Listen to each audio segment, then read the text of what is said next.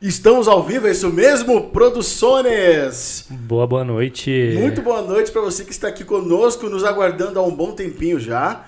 Nós começamos agora esse novo projeto, o Walk Talk. Nós estamos aqui na parte do Talkcast, é isso mesmo, George?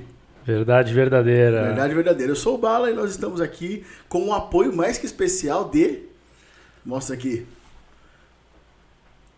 Fala, fala o nome aí. Fofas Doce. Fofas Suspeitíssimo, viu? Melhor beijinho da região de São Paulo, Guarulhos. Bom demais.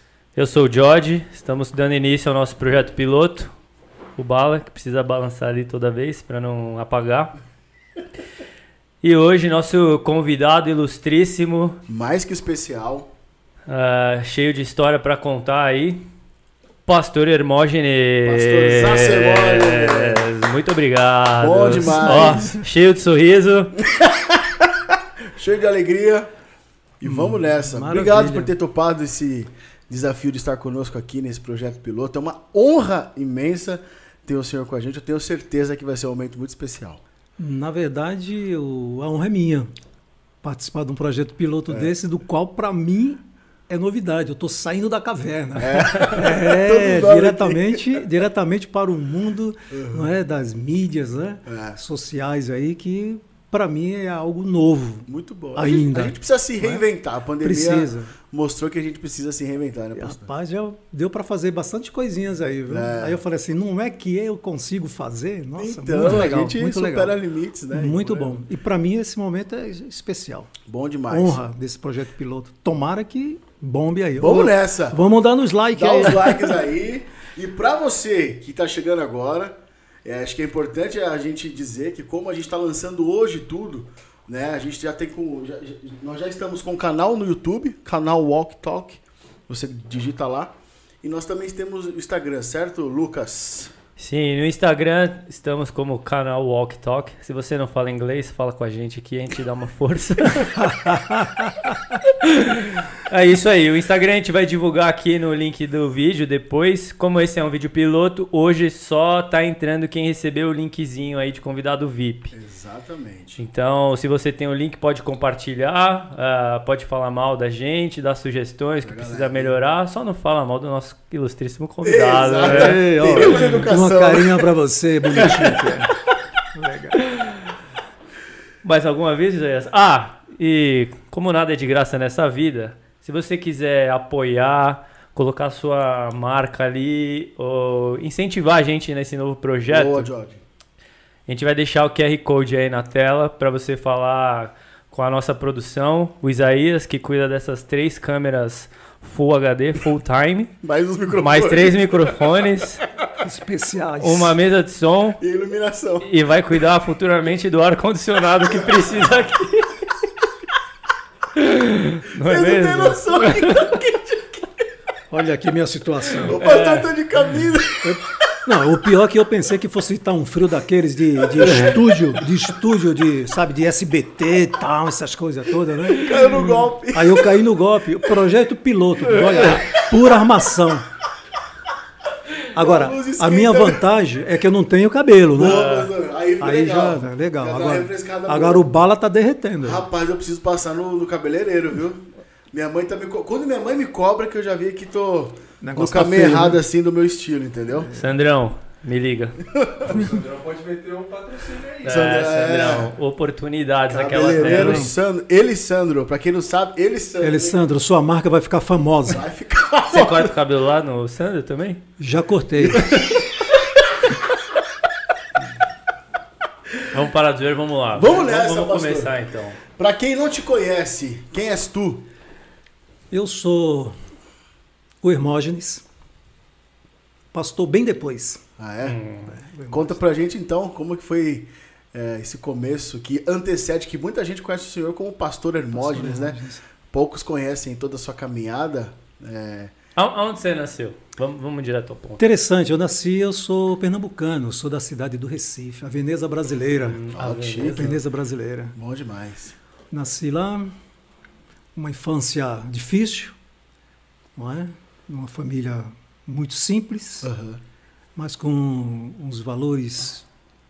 Eu não nasci em lá cristão, mas de bons valores ético, moral, assim, irrepreensível. Isso, isso é muito importante, né? Isso eu carrego comigo até hoje. Eu É lembro, do, lembro do meu papai, É.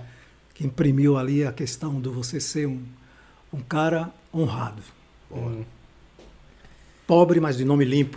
Boa, Entendeu? né? É- é- Mas essa, assim, essa, é- essa sacada. A pobreza que, que- Vou chamar de você, né? Que Desculpa, você. com certeza, eu não tenho nem 100 senhor, anos né? Daquela... A pobreza 100 que, anos que, que você experimentou chegou a passar fome, esse tipo de coisa? Como que foi essa Não parte? chegou ao a esse extremo, mas bateu na trave. Eita, então foi bem. É, teve momentos difíceis mesmo, né? Aham. Mas não chegamos a, a ficar sem pelo menos um, um lanchinho no dia. Entendi. Mas foi um, né, uma situação que não, não foi o tempo todo, mas teve momentos assim bem difíceis, por conta da própria situação da época. Aham. E o senhor comentou que perdeu muito cedo a sua mãe, foi isso? É, rapaz, a minha mãe ela partiu, eu tinha 14 anos. Eita. Bem no começo da adolescência. adolescência, onde a gente precisa daquele, sabe, daquela orientação, apoio, daquele é. aconchego. E foi em maio de 75, faltando uma semana para ela fazer aniversário, com apenas 44 anos de idade. Super nova. Uma gatinha, uma, tava uma gatinha. Mas você morava lá ainda? No... Morava em Recife. Aí, 15 dias depois, eu decolei para decolei de ônibus, né? Pela empresa São Geraldo. É quase uma semana para chegar em São Paulo. Nossa. E, não, brincadeira, três, foram dois dias. e Mas veio sozinho? Como é que não, foi? eu vim, já tinha alguns irmãos aqui, aí foram lá me buscar. Aí, seis meses depois, meu pai veio, mais duas irmãs que ficaram.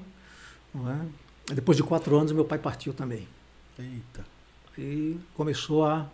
Então só A saga. sem, sem a figura materna e paterna, assim, Cedo. antes dos 18 ali praticamente. Né, com 18 anos, meu pai foi. 18 para 19, eu tinha de, de, de, de- quatro anos, exatamente quatro anos. Caramba. Vocês são em quantos irmãos? Olha, cara, eu preciso contar. Que é... Eu preciso usar os dedos da mão e do pé. É uma galera? É uma galera, é uma galera, é uma galera. Dá um time de futebol. É mesmo? É, a- só com a minha, a minha mãe e meu pai, ele, na brincadeirinha dele, ele foram 10. Que, que saúde, hein? Não, eu falava para ele, ó, é brincadeira, né? Não sabia, né? É o seguinte, internet, sabe aquela época lá não tem energia elétrica, não é? Aí quando escurecia, a gente comia lá um lanchinho, pagava o candeeiro, já era, cara. Era o que tinha pra fazer. O que tinha para fazer, era, era o que tinha para o momento. né? Aí a minha, a minha mãe foi a segunda esposa dele. Ele ficou viúvo da primeira. Teve quatro. A, a primeira esposa dele deu quatro filhos, só que dois não, não viveram. Eu tenho duas irmãs do primeiro casamento dele. Duas irmãs maravilhosas, por sinal. E, e depois casou com minha mãe. Depois viveu 30 anos, ficou viúvo. Eita. Aí depois de quatro anos dele ter minha mãe ter, ter falecido, ele veio a falecer também. Uma cirurgia que ele fez lá e deu umas complicações Ele e experimentou então duas vezes o luto o luto da esposa, da da, esposa, mulher da esposa, exatamente. E mas ele foi um meu pai foi um, um homem assim sensacional. Minha minha mãe idem, sabe, os momentos de dificuldades, ela nunca culpou ele pelos momentos difíceis que nós passamos, porque ele sempre foi muito batalhador, saía para ir buscar alguma coisa a gente tinha que ter no dia. Hum. né? E foram momentos mesmo da, da, da própria situação, né, do que nós eh, experimentamos lá da época, na década de 60, 70, né, eu nasci em 59. Então, assim, da, eh, aí da metade de. Já no começo dos anos 70, experimentamos uns momentos bem, bem difíceis, bem amargo, né? Sim.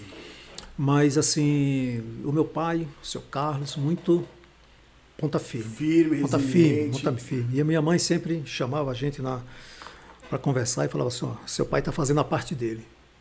As coisas tão difíceis não é culpa dele, não. Ele está saindo Que legal. para a luta e, se Deus quiser, as coisas vão melhorar. Nunca reclamou. Isso, isso é um exemplo. A dona Esmeralda. Ei, é, boa, fantástica, fantástica. Que- mas são E- memórias muito. E, eu aprendi assim a valorizar muito Aham. as coisas por conta daquilo que eu vivi e do que eles nos ensinou. Eles nos ensinaram, né? Sim. Então ficaram assim ensinamentos de valores, não é para você valorizar o, o outro, para você valorizar o que tem, sabe? Para você, embora eles eles não eram cristãos, mas eles valorizavam eh, o temor a Deus, Aham. sabe?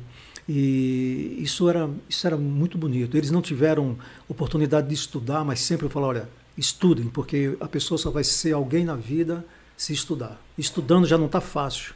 E sem estudar, isso há 50 anos atrás. Já tinha essa consciência. Entende? Um pouco mais de 50 anos. Já falava isso pra gente, que eu tô com 62, né? Uhum. Galera, ó. Jovem. A sorrisinha, peraí. Entendeu? Tem isso aqui, ó. O assunto é polêmico. Entendeu? Então aí a gente aprendeu muito.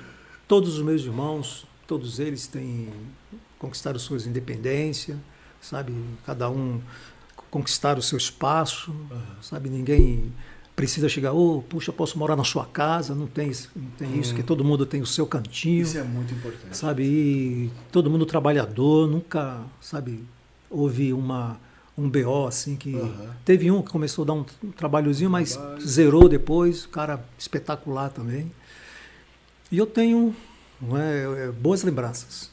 Que bom. Da minha infância, apesar, apesar do, do- dos momentos difíceis que nós passamos, mas eu tenho uma boa lembrança, porque esses momentos difíceis hoje ele me ensinam muita coisa. Quando eu olho para trás e vejo aonde eu estou hoje, embora não sendo rico, não é? É, mas o, o, o que eu tenho hoje dá para eu pagar minhas contas sem fechar em vermelho, isso está bom. Boa, isso é importante. Sabe, eu não. Eu não, é, não é, você não é ambicioso? Eu sou ambicioso, cara, para assim. Eu quero. Sabe aquela oração do que na Bíblia do, do, do, é, do Jabes. Jabes, né? Jabes. fala assim: olha, eu quero. Eu quero. é, ele alarga a fronteira, né? Mas assim, mas tem uma outra passagem do, do que, que ora assim: olha, Senhor, eu quero que o Senhor me dê o suficiente para que eu não passe necessidade. Mas eu não quero muito para que eu não esqueça do Esqueça Senhor exatamente. o suficiente para que eu tenha, possa estender a mão para o outro. É essa a minha oração para Deus. Legal, hein? E não tem faltado, não, viu? Quando eu penso que o negócio vai ficar apertado, aí Deus levanta assim, eu falo, esse Deus me ama demais, eu me abraço, eu me beijo, sabe? Eu falo, Deus é lindo, e eu, eu me olho no espelho e falo assim, Senhor, o Senhor fez um cara aqui fantástico, eu sou único. Eu sou único, cara, eu sou tá único. E, e- e Deus, ele é tremendo, sabe? Você experimentar. Tive uma trajetória de, de, de vida bem, assim, interessante. E como foi a sua infância, especificamente, na escola? Você era um moleque arteiro, um Hum, cara mais... Cara, não era. Eu era muito pacato, eu era, eu era muito chorão, muito medroso, sabe? Eu era, acho que uma, uma insegurança, talvez até mesmo da situação que a gente vivia, não é?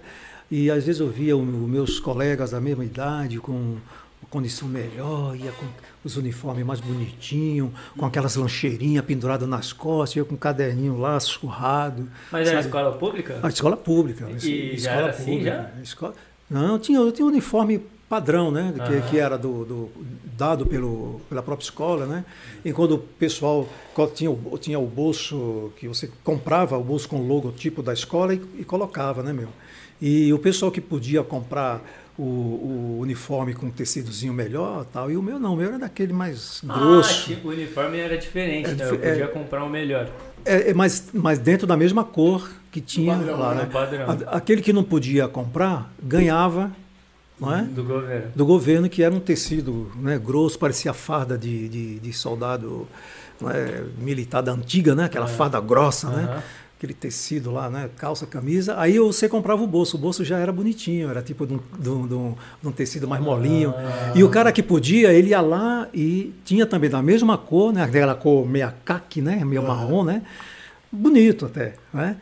E, e aí eu não, não podia comprar. Ia lá e ficava na fila do, do, do, do sem terra, né, meu? Aí, aí o, mas o bolso você podia O bolso pelo menos eu comprava, com o É, logotipo. pra- Aí ficava o destaque, né? Aquela, aquele uniforme grosso, né, meu? De escravo, né? De escravo, né? E, e com o bolso, com bolso do senhor de engenho, né, mano? Aí ficava um destaque da hora, mas com o nome da escola, né? Escola, é que- escola Estadual de Beberibe tem até hoje, uma escola, uma escola de, de, de referência, de referência, tem é, escola centenária. Hoje em dia, a garotada precisa dar um reforço no, no joelho, né? No, no uniforme escolar. É, não precisava, não. Não precisava não, cara. Se caísse de joelho, não ralava. Vai, vai embora. Mas assim, mas foi uma infância bacana, tinha tinha a- disciplina de inglês, francês, que eu adorava, Ô, francês. louco, era, tinha, tinha francês, eu estudei, eu estudei dois anos ainda na escola. Na, Fala, arrisca aí. não, não, merci beaucoup. não. Merci Merci beaucoup, não. Aí mistura com espanhol, Um aí vai. gâteau, não? não, gâteau só para amanhã, isso aí. É bonjour, bonsoir, estamos suando pra caramba aqui. Mas assim-. Mas foi assim, um, mas foi uma infância bacana. Foi uma infância bacana. Sabe, apesar de tudo. Eu tenho, eu tenho uma lembrança triste de ter perdido a minha mãe cedo, mas é, considerando o tempo que eu, que eu tive, né, a minha mãe, eu sou grato pelo que ela deixou de, de legado. Legal. Sabe, é muito porque importante. eu poderia ter é, descaminhado para caminhos assim realmente escuso. Tive oportunidade do vício, até mesmo da con- contravenção, de roubar. Tive chance de tudo isso. Isso de entrar, Nordeste. de entrar. Isso, aqui não, aqui até aqui em São Paulo mesmo. Se tivesse ficado lá, talvez eu não tivesse aí. E você morava na praia? Eu não morava na praia, eu morava perto. Eu dava para ir a pé, dava, sabe, uma, uma caminhadinha legal, mas dava para você pegar essa bicicleta 20 minutos, Caiçara, 30 minutos, então. Caiçara. Entendeu? Eu- Mas eu tinha uma, um, um bairro muito simples, mas uma, uma vista bonita, sabe? Tinha a, a vista para o porto, sabe? Você tem aquela, você vê a faixa do mar e aí você via os navios, sabe? Fazendo a manobra assim. Longe, longe, longe, mas via, sabe? Uma- um lugar privilegiado. Eu fui pro Nordeste em julho agora e eu nunca tinha visto o- a movimentação de barco perto do porto. Nossa, E é linda, interessante, coisa você fica linda. viajando ali, mano, acompanhando. Porque o bairro onde eu morava. E a noite é lindo, né? Com as luzes acesas. Sim, sim. E o bairro, o bairro onde eu nasci chama Beberibe, que dá o nome do rio que corta um, um, é, esse rio dá nome ao bairro. Tem Beberibe a parte baixa, que nem a cidade de Olinda, cidade alta, cidade baixa. Então esse bairro de Beberibe ele tem a parte baixa, não é? Onde o rio, onde tem um rio e tem a parte alta. Eu morava em Beberibe na parte alta. Essa parte alta, eu tinha o privilégio de ver o, o, o bairro vizinho chamado Arruda, que tem o, o, estádio do Santa Cruz, o Arrudão, ver os refletores. Quando tinha jogo, Ah, acendia os refletores, eu via do alto da minha casa. E eu via até o grito da galera. Nossa, top. Era um negócio, era um negócio Top. fantástico. Sabe, um negócio fantástico. Então, Uhum. assim, umas coisinhas muito simples, mas que, que, marcam, que marcou. Legal, é. Marcou. Na minha infância eu não tive é, carrinho. Os carrinhos que a gente fazia, sabe como fazia os carrinhos para brincar? De lata de óleo. Ah, é. Lata de óleo, fazia o- o- os, os eixos das rodas com, com arame, pegava aquelas tampinhas de, de, de vidro de mercúrio, Aham. sabe, que era de tipo plástico, borracha, fazia as rodinhas e, e fazia lá o- o- os carrinhos, cortava lá com, sabe, aí fazia um o artesanato artesanato, aí fazia, e a gente até fazia um, um tipo de, de fabricante de carro, vendia lá para molecadinha, molecadinha mais besta do que eu lá, a gente vendia. E a gente, sabe, e era legal, a gente passava o tempo. Então, assim, não tinha muito aquela maldade. Aham. A brincadeira com, mesmo com, com as meninas, não tinha aquela, aquela maldade que tem Malícia. hoje. Tinha, mas era infinitamente menor. Porque a ser vergonhice existe desde que o ser humano caiu, né? Então, mas assim, a- mas a gente não tinha. A gente tinha aquelas, aquelas brincadeiras no final do à noite, o tempo quente, as mães sentavam na, na calçada, fora, calçada sem muro, sabe? é. Aquele você muito legal, Delícia, ficava né? brincando lá, do, sabe? Só de boa. o YouTube colocou a gente automático que é tá como conteúdo para criança, então não tem o chat na internet. Ué, rapaz. Mas aí na próxima eu tento arrumar, deve ser que é a primeira live do canal. Mas sei não dá nem pra comentar nada. Não, ele bloqueia o chat porque é pra criança. Ah, e a tá. gente tem agora 15 pessoas assistindo. Ó. Para as É. pessoas que estão aí. Será que é por causa do bala? É, eu acho que deve ser o bala. É o eu, Bala, né? e eu comecei, o a falar, Barney, né? comecei a falar de infância, né? É, aí tem, aí tem, tem ser. que, outra coisa. Vamos falar Tem que de meter o guerra, tom, tem que política. meter o tom. pro YouTube. tem YouTube, YouTube, ajuda nós. 7 de setembro aí. Aí, YouTube, não vamos falar de política não, senão a gente vai ser cortado. Vamos falar agora se ele é de direita ou de esquerda. Polêmica! Né? Bom, eu, eu tenho as duas mãos, então eu não sou nem canhoto nem destro. Então segue em 10. Tô aí, tô aí. Vamos nessa. Vamos nessa. E aí, com 14 anos, chegou aqui em São Paulo? Em foi São isso? Paulo, aí fui trabalhar. não é? Meu primeiro emprego foi numa tecelagem. Fiquei Você veio morar em São Paulo, capital. Em São Paulo, capital, no bairro de São Miguel Paulista, Parque Cruzeiro do Sul. Eita, Meu abraço a Parque Cruzeiro do Sul que está nos assistindo. sou- quebrada sou- dele, Sou, sou É, dali. Parque Cruzeiro do Nativo Sul. lá. E eu fiquei o tempo todo sempre na, sempre na ZL. Sempre na ZL. né? São Miguel, Oi, meu, é. meu pai, ele. Ele fazia festinha lá na São Miguel. Viu, pai? Sei dessas histórias. Essas histórias, essas histórias. Sei dessas Eu histórias. conheço. Era a turma dos Cafus, eles falavam. Cafuso. Que era festa. Mas era tudo também sem. Festa infantil, maldade. bobeira. Não, não era infantil, mas fazia festa. Era, ele era mais velho já, jovem, assim. Tipo bailinho. Só que não é igual o baile hoje, que é pra usar droga, Ah, Naquela época é diferente. Putaria total ali. É... Desculpa aí, criançada do YouTube. Mas aí veio pra São Paulo, veio morar em São Miguel. E aí já trabalhava e eu, estudava eu, eu aqui. trabalhei, não é, no, no- ao princípio na tecelagem, depois eu, eu ingressei como office boy em uma corretora de valores. Ô, louco. Corretora Souza Barros, a corretora número 2 do mercado. Centro de São Paulo? Centro de São Paulo, na Líbero Badaroli, naquele Líbero viaduto ali, Badaroli, esquina, sim. aquele, aquele prédio na esquina do viaduto. É? Eu fui- Trabalhei nessa corretora cinco anos, depois eu fui trabalhei em mais uma. Aí eu fui dispensado da, da, da, eh, da corretora Souza Barros, aí entrei na corretora do Banespa, fiquei 20 anos. Caramba. Cara, de. Aí eu trabalhava já numa área mais específica, né? Fui aprendendo bastante coisa da área do- de, de mercado, né? E era na Não. época que era loucura, né? A Não, bolsa. era pauleiro. O negócio, os caras parecia que tava virado no girar e lá fazendo no pregão, né, meu?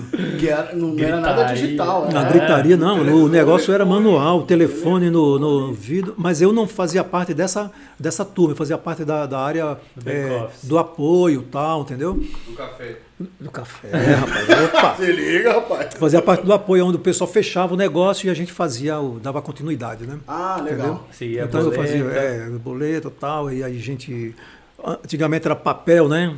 Físico, né? As- As ações, né? Aquelas títulos enormes da Petrobras, é coisa, tem uns cupomzinhos lá. Nossa, era um negócio maluco. Trabalhar no cofre, tinha cofre, né? Tudo. E eu trabalhei lá, foram, foram um, um tempo muito bacana. Foi 20 anos. 20 anos. Não, mas peraí. Depois que o cara fechava o negócio lá no pregão, ia pra essa área então. E é, é o que chamava da. é, após o pregão, tinha três dias para fazer a liquidação. Sim. O, o, onde a parte vendedora entregava o- o- O os papéis, não é? a corretora que vendeu entregava na bolsa, Hum. não é? na liquidação tinha três dias e a compradora recebia no quarto dia. E era enviado o papel É físico. papel físico, cara. Aí o, o- a custódia fungível que surgiu depois, né? que, é, que era o, o- somente o valor, né? Uhum. tinha lá, o- você tinha um extrato com o valor do que você tinha, né? Então foi começando aos poucos. Mas acabou. até hoje é esse mesmo prazo pra liquidar. assim. Tem, tem, é, o ele chama de mesmo? D3, é, de, de, é, de- É, chama D2, de D3. D3, dependendo da operação, É. o cara faz o, o D-Trade, que é o. Você faz, Mesmo compra, dia. né? Compra e vende no mesmo É.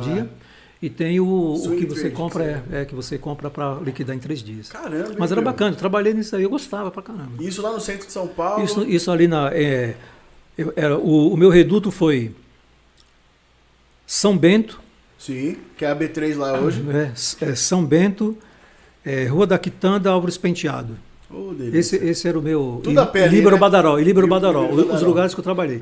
Aí depois eu fui emprestado para a agência do banco. Fiquei quatro anos trabalhando na agência Liberdade. Cara, que Banespa? coisa, no Banespão, lá na agência Liberdade. Ih, coisa boa. Bom, rapaz, como legal. A japonesada lá, cara. Cara, era forte. Até Gente- esses tempos atrás eles iam. gente, não, mas olha, pensa num- numa Saía galera gente lá da fina. 25 ali, ó.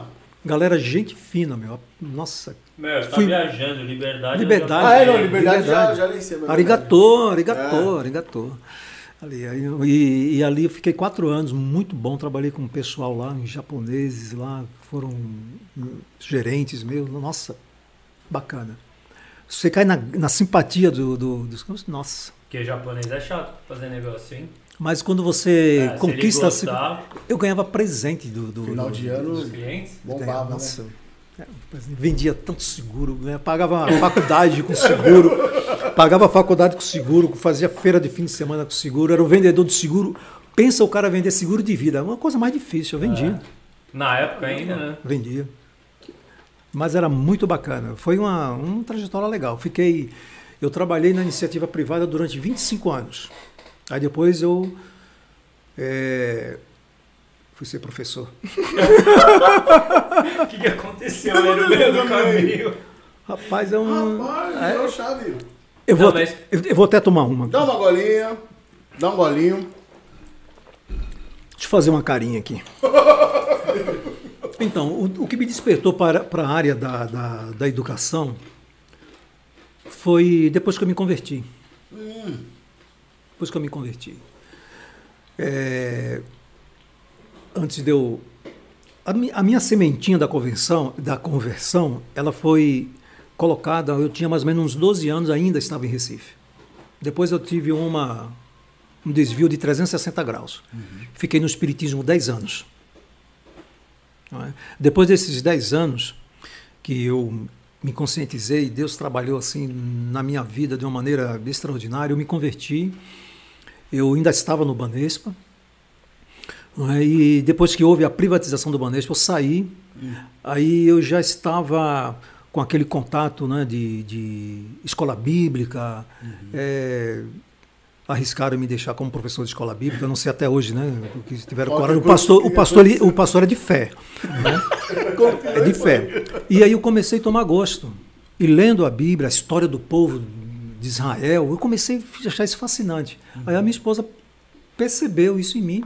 Não é? Falou, já que você está muito lerdo para perceber, por que, que você não se matricula e vai fazer uma, uma faculdade de História? Ela foi na faculdade, Uau! deu um encaminhamento lá, e agora você só vai assinar matrícula. E pagar, claro, né? Aí eu fui. Aí eu gostei. Primeiro comecei a fazer administração, cara. Aí eu desisti. Eu falei, isso aqui não é pra mim, não. Aí quando foi no outro semestre, apareci fazendo história. Aí os caras bem que sabiam que você não era normal. eu sabia que você não era normal. Aí eu fui fazer história, cara. Eu fiz é, estudos sociais, depois eu fiz história. né? E ingressei na educação. Ingressei na educação. Nossa, mas que reviravolta. Vira volta. Aí fiquei 20 anos na educação. Mais 20 anos, né? 20 anos na educação. Aí quando foi agora em, em dia 2 de, de setembro, completou um ano que eu aposentei. Mas aí, assim, o senhor saiu do banco, então, Aí não, eu não quis mais saber da área não financeira. quis mais saber. Aí foi pra área de Aí, educação. De educação que eu já estava atuando já fazia quase dois anos. Aí eu gostei. Como eu já estava fazendo história, Sim. aí eu consegui umas aulinhas como professor eh, substituto, mas eu já peguei de cara a sala livre lá dos caras aí. E foi pra cima. Fui para cima. Colégio, dá aula no colégio. da aula do colégio, e ensino fundamental e médio, que são a galerinha de quinta, antiga, né, quinta, oitava e depois primeiro e depois ensino médio. E dava muito trabalho, molecada? Olha, cara, até Tem alguma história fiquei- boa, pastor? Essa- Ah, eu tenho, cara. Essa Eu tenho, eu tenho, eu tenho, eu tenho história boa, viu? Eu, eu fiquei na, em sala de aula, é, eu fiquei 11 anos só, em sala de aula mesmo. Aham. Porque depois eu fiz transplante de córnea, né? Das duas vistas, eu sou transplantado, e tinha problema com o giz. Aí minha, a minha função foi readaptada. Então eu dava suporte. Ajudava o pessoal da, da- do pedagógico, ajudava o pessoal na biblioteca, de vez em quando fazia uma média na secretaria. né? Aí o pessoal precisava de alguma coisa, ia resolver na diretoria de ensino tal. Mas assim, fazia um. Mas um Ah, apoio não, geral. é, ajudava o pessoal. E, fazia, e, e fazia uma ponte de mediação também. Eu gosto muito dessa questão. Mediação de conflito de aluno. Hum, tá. Nossa, eu- isso aí era minha praia. O pau quebrou lá. Pau quebrou, vai falar com o professor Hermógenes. Aí a o direção mandava. tranquilo. Aí eu. Senta aqui. Senta aí. Você já tomou uma água? Va- Vai tomar uma água, depois você volta. Você precisa ir no banheiro, vai lá no banheiro. Daqui a cinco minutos você volta. Aí já voltava mais calmo, mais tranquilo. a Falei, cabeça. e aí, por, por que, que mandaram você vir falar comigo? Eu não te chamei. aí já quebrava o gelo um pouco e tal, né? E aí, meu, ia, era, às vezes era problemas com o próprio professor, era problema com o aluno. E assim, eu tive casos lá na, na escola que tinha um aluno que já estava com o pé na rua e outro dentro da escola. Porque o pessoal não aguentava mais ele. Eu E cheguei a- para a vice-diretora e falei assim: bom, já como você me pediu para ajudar você aqui na, como mediador, aqui na vice-direção, deixa eu conversar com esse menino primeiro antes de você mandar ele embora. Olha, mas não tem mais jeito. Eu falei: você quer deixar eu falar com ele? ou não? Ou não? não, tá bom, tá bom. Aí eu fui. E ela que pediu para a diretora para eu fazer esse trabalho, né? Exatamente sabendo, por, por causa da minha condição, como cristão, como pastor, tinha uma pegada para conversar com os Diferente. meninos e tal, né? Aham. E sempre via a galera conversando comigo. Ei, professor, firmeza. Aí, ó, firmeza. né? Firmeza. Aí, beleza. E aí, e aí rolava, né? Um papo legal. E, e aí eu conversei com o cara, eu falei, e aí, meu, o que, que, tá, que tá pegando? Você já era para estar tá aí terminando o ensino médio, você está no primeiro ano ainda? Eita. O que você está fazendo aí, cara? Uhum. Falei, não, vovó, é o seguinte, você quer continuar estudando? Não, professor, eu quero. Eu falei, então, cara, era para você estar tá trabalhando, você está ganhando uns trocos legal, já com, fazendo estágio em alguma empresa e tal, né? Ou então fazendo outro curso profissionalizante. Você está aí, cara, estragando seu tempo, tomando a vaga de outro cara que quer estudar, mano. Não faz isso com você não, cara. Ó, que legal. Aí ele falou, não. Eu falei, então, olha, você sabe que seu pé tá na cova já. É. Assim, eu vou, eu vou te dar. Você, vamos fechar um acordo. Eu garanto para você que você não vai embora, mas você vai fazer uma coisa. Você vai melhorar. Você vai zerar essa palhaçada que você está fazendo aí com a, com a galera. Uhum. Porque eu vou colocar você na roleta russa. A roleta russa é o seguinte: ela tem duas balas da minha roleta russa. Uma vai cair na escola tal, a outra vai cair na escola tal. Ele, não, pelo amor de Deus, essas escolas eu não posso ir, não. Falei, então, é duas escolas então, pesada, né? Aí, pesada. Porque é medo de apanhar. Medo de apanhar. É. Barra pesada. É, eu falei, eu, eu te dou a roleta russa, é isso aí. Na minha roleta russa, tem duas balas. Tem duas balas. Eu vou girar, apertou, vai cair na escola tal, eu apertei de novo, vai cair na escola tal. Qual que você quer? Eu não, eu quero ficar aqui. Eu falei, então vamos fechar o acordo? Eu te dou 15 dias para você mudar. Que legal. Aí você, daqui, na segunda-feira, você vem falar comigo, você vai falar como que você está. Eu não vou perguntar para você, você vai vir aqui e vai falar para mim. Aí eu vou conferir depois com o professor. De, de matemática e de português. É quem te vê mais. Porque são o número de aula maior, né? É. Não, não, não. Cara, o cara, fechei com o cara. Olha que legal. Fez cara, um acordo. Fechou, o cara não deu e mais legal trabalho. que o senhor deu um prazo para ele. Dei pra não. 15 você, dias eu quero ver a mudança. Você tem que ter meta. É. Não, legal, é isso é muito bom. É o e comportamento. Te, né? E teve uma outra menina também, que olha, ela bagunçava, sabe? Eu chamei ela. Falei, menina, vem aqui. Você é uma garota bonita. Você é inteligente. Uhum. Você está fazendo essa badana toda. Falei, a molecada não gosta de menina assim, não. Rejeita. Olha só, menina, você não precisa se expor desse jeito para dizer que você é bonita. Você é bonita e você sabe disso. Falei, que tal mudar um pouquinho? Pode contar comigo se quiser mudar. Oh, que legal. Cara, não precisa falar mais nada. Eu acho que, e aí o senhor pode até me, me corrigir, né? Mas por vezes esses comportamentos uh, um pouco mais destoantes aí no colégio e tudo mais, tem um pouco daquela coisa é, que, sei lá, a pessoa sente um pouco do car... falta de carinho e é uma forma que ela tem de, de externar Expressa ali. Expressa né? é uma, uma rebeldia porque às vezes não tem carinho de pai e mãe. É, o suficiente, é. uma orientação. Uhum. A pessoa às vezes dá coisas ao invés de afeto. Uhum. Eu tive uma menina numa escola, essa daí realmente foi o que marcou mesmo. Ela era viciada em drogas.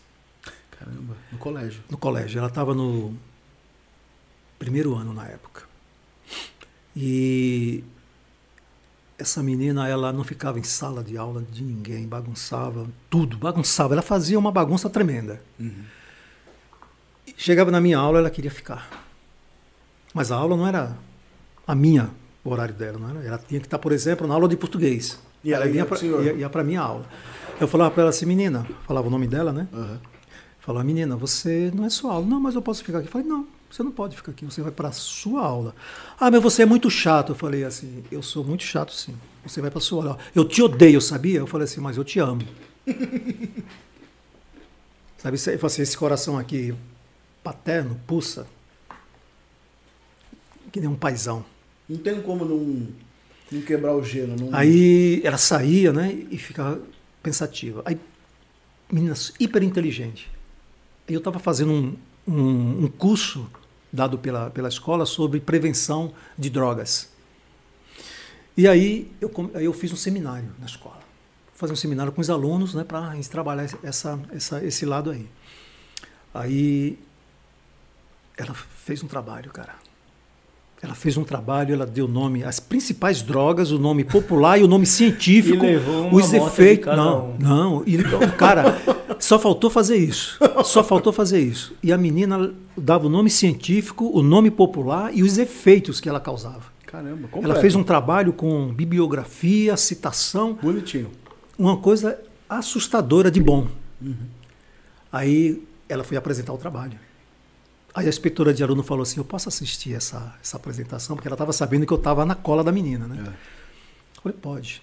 Cara, pensa numa exposição que a menina fez. Quando eu lembro, eu fico emocionado. Hum. Aí ela falou assim: Já faz algum tempo que tem um cara chato pegando no meu pé. E por causa desse cara chato, eu já diminuí o meu consumo em mais de 50%. Esse cara chato está aqui do meu lado, o professor Hermógenes. Eu agradeço a ele por ele ter tido paciência comigo. Aí ela falou assim: Eu vou falar para você, se você estiver entrando nessa de droga, faça isso não. Que nem todo mundo tem um cara chato, que nem eu tive, para me motivar a sair das drogas. E eu vou sair. E eu vou sair. Porque para dar um, um dinheiro para comprar um leite, um pão, um, um, um quilo de carne, ninguém dá. Mas para você ser iniciado a um mundo mais de 90% sem volta, você vai achar quem tomar.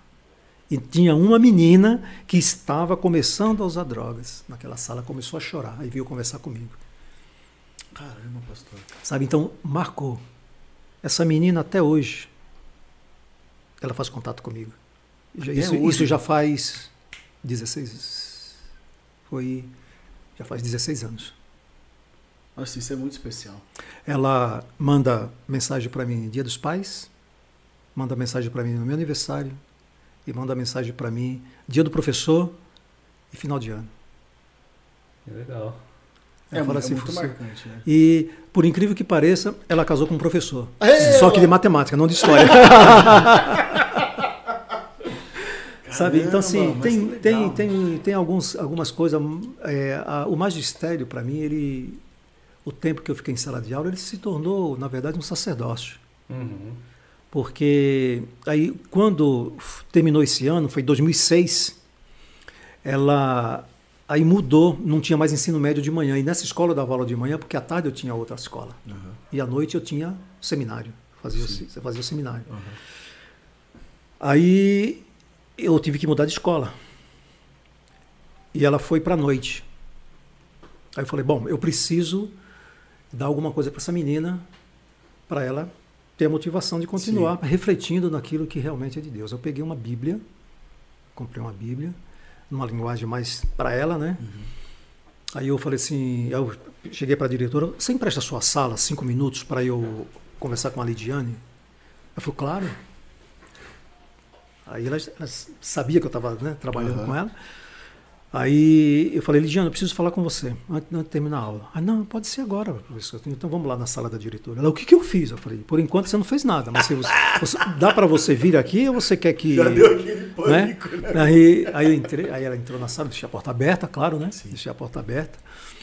Eu falei assim, ó, como eu sei que vai ser difícil a gente se ver, porque está terminando o ano, Uhum. o ensino médio vai para a noite e provavelmente eu não fico aqui na escola, porque eu vou para outra escola porque não vai ter ensino médio. Mas eu, mas eu quero deixar aqui para você um presente. Na hora que eu dei para ela a Bíblia, que ela abriu, a menina começou a chorar. Foi o melhor presente que eu poderia ganhar na minha vida.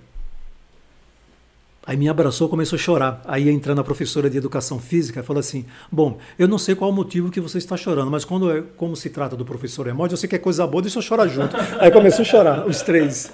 Sabe? Aí foi, uma, foi um negócio Nossa, eu me muito emocionei bacana. aqui. Quase Foi, chorei foi um negócio também. muito bacana, muito Que bacana. coisa linda, pastor. E, e assim, e outros momentos que eu tive bacana com, com, com alunos, sabe? De, sei lá, no dia do meu aniversário, chegar lá e fazer a mãe dela levar um bolo de chocolate para mim. Cara, A mãe dela falou: estou chegando atrasada no serviço porque ela falou que tinha que trazer esse bolo de chocolate para o professor Hermógenes. E aí de mim, se não trouxesse esse bolo de chocolate para o professor Hermógenes. Eu nem sei se o professor Hermógenes gosta de chocolate, mas era três. Mas educar é uma tarefa, acho que muito, muito singular, né? Eu tenho dois quadros pintados por alunos. Ah, é? Seu? Quadros, Mas quadros. é o desenho é é você? não, não, é, é- eles pintaram para mim.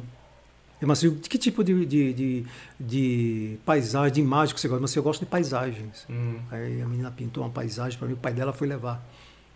Caramba. Falou assim, tá aqui, ó, esse quadro. Ainda tá fresquinho, mas como ela não vai poder vir outro dia, trouxe. Tá aqui. Eu tenho que levar isso aqui pro meu professor. que legal. A menina era, era da oitava série. E um, um garoto da sexta série também fez para mim um quadro também. E tá lá na sala da sua casa. Tá na, na, na minha sala na igreja, os dois. Ah, no escritório? É, Da na hora. igreja. Muito da hora. E você acha que as crianças de antigamente. Quer falar alguma coisa? Não, pode falar. Pode. Você acha que as crianças de antigamente era mais fácil de educar? Hoje o desafio é maior? Hoje o desafio é maior. Hoje o desafio é maior porque eu entendo que assim a, a própria a própria redes sociais, a mídia, a internet tem é, ensinado tem muita coisa boa que você pode muita coisa boa mesmo porque eu tenho usado né, a internet tem muita coisa boa, mas a gente sabe que tem muita coisa inadequada, muita Uhum. coisa que perverte, não é? E eu não vou fazer aqui um julgamento, mas uma questão de hoje o- os pais, até por necessidades de, de trabalhar os dois, às vezes as crianças ficam muito sem o acompanhamento é, que deveria ter dos pais e, e, e terceirias- é, vem a terceirização disso Aham. às vezes para a escola e a escola não é para isso. Uhum. Escola, igreja, por aí Igreja vai, não né? é para isso. A escola e a igreja não vai educar o filho de ninguém.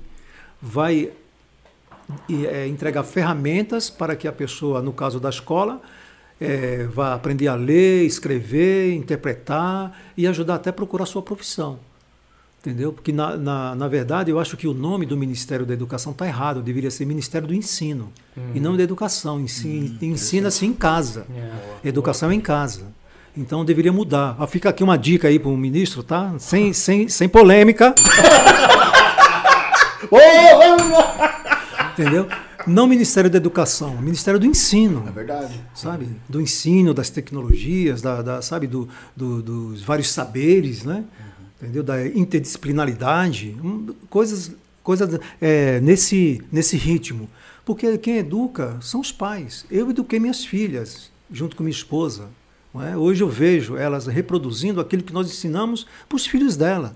Aí quando eu vejo isso, eu me sinto com, com, com o sentimento de dever cumprido. Sim. Não é? se, o, se o paizão encerrar minha carreira hoje, né, então aquele legado que todo pai, principalmente cristão, né, todos que têm a sua fé, independente que seja cristão, mas a sua fé, você crê em quê? Em quê? Aqui eu não quero assim só abarcar aque- aquela Sim, questão, nossa, mas no- é, um é, vamos pensar na questão do Estado laico, né? Uhum. Então você é católico, você tem uma, é, você é evangélico, você tem uma outra fé que você professa, né? Um outro segmento de fé. Para que você veja a sua geração dando continuidade daquilo que você crê, você tem que, que educar em casa. Esse ensino diferente, que é uma educação, bons costumes, mostrando com a vida. E não apenas dizer, olha, você tem que ir por aqui, você tem que ir Sim. junto. Boa. Você tem que ir junto.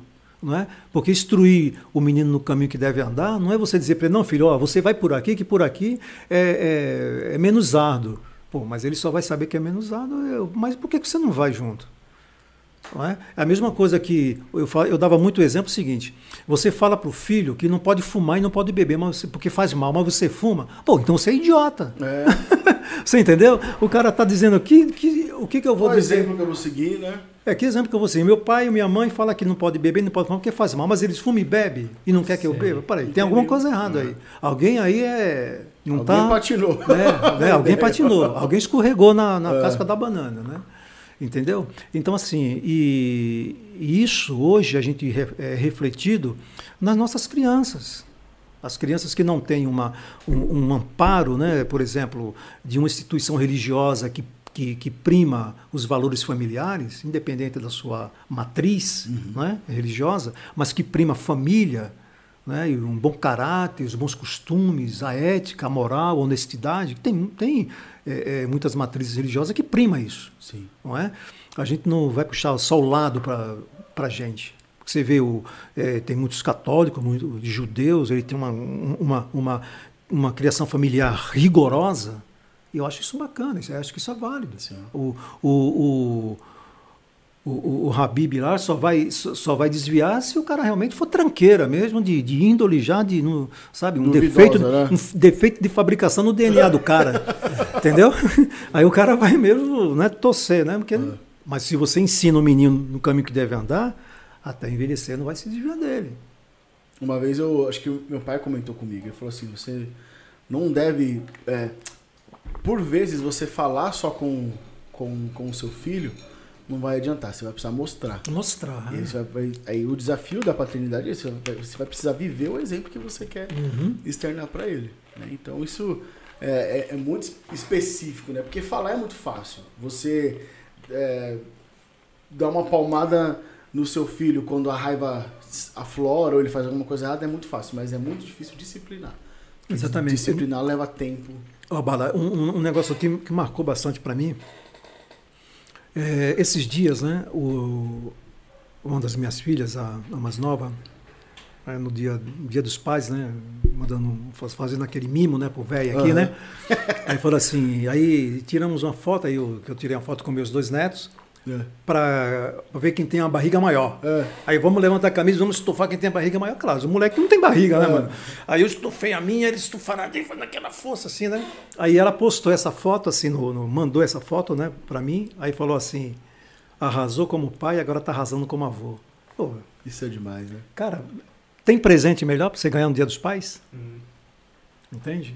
Então, uma coisa que eu fazia que eu nem. nem assim, que a gente vai fazendo porque é de mim. Às vezes eu vinha, chegava do, eh, do seminário, dando aula em duas escolas. Aí eu chegava 11 horas, meia-noite. Aí sentava e ia corrigir trabalho, corrigir prova. Terminaria até duas horas da manhã. Às vezes as minhas filhas levantavam, aí sentava na mesa onde eu estava na sala. Eu parava de fazer tudo e ficava ouvindo elas. Ficava com ela. Quando foi nas minhas bodas de prata, elas fizeram um vídeo. Aí elas falaram isso. Eu falei, caramba, olha como marca. Exatamente. Sabe assim, a atenção. A atenção que, que, que você dá. Então, isso é melhor do que você dar um smartphone, por, por exemplo. Dá, a criança vai ficar feliz, mas vai ficar bitolado. E, aquele, e aquele carinho, aquela atenção que você dá, senta lá, entendeu? Lembra quando levava pro parquinho para brincar no carrinho de bate-bate, né? que batia na traseira, sabe? Então, é isso que a criança precisa. E hoje, a maioria dos pais investe muito em coisas. Filho, fica aí vendo televisão, entra aí na no, no, joguinho. Aí a criança fica lá.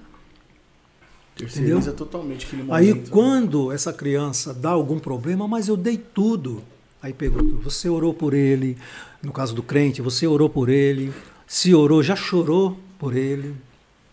Já Né? ensinou já perdão. lágrimas, pedir perdão. Você contava a historinha da Bíblia para eles quando era criança. Eu contava para minhas filhas. E no dia que eu não contava, no dia seguinte ela falava assim: hoje você vai ter que contar duas, que ontem você não contou.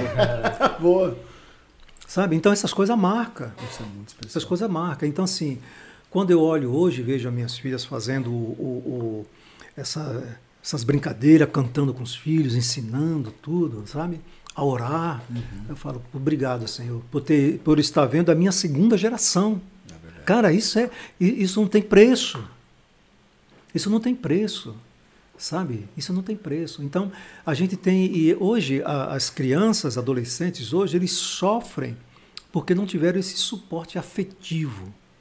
Isso é muito interessante. O suporte afetivo, às vezes, não precisa muito. Às vezes, você abraça teu filho, põe no colo. Sabe? E quando eu tinha alguns fios de cabelo ainda, a minha filha sentava no meu colo aqui, ficava fazendo aquela chuquinha assim no cabelo, Aham. colocando, sabe?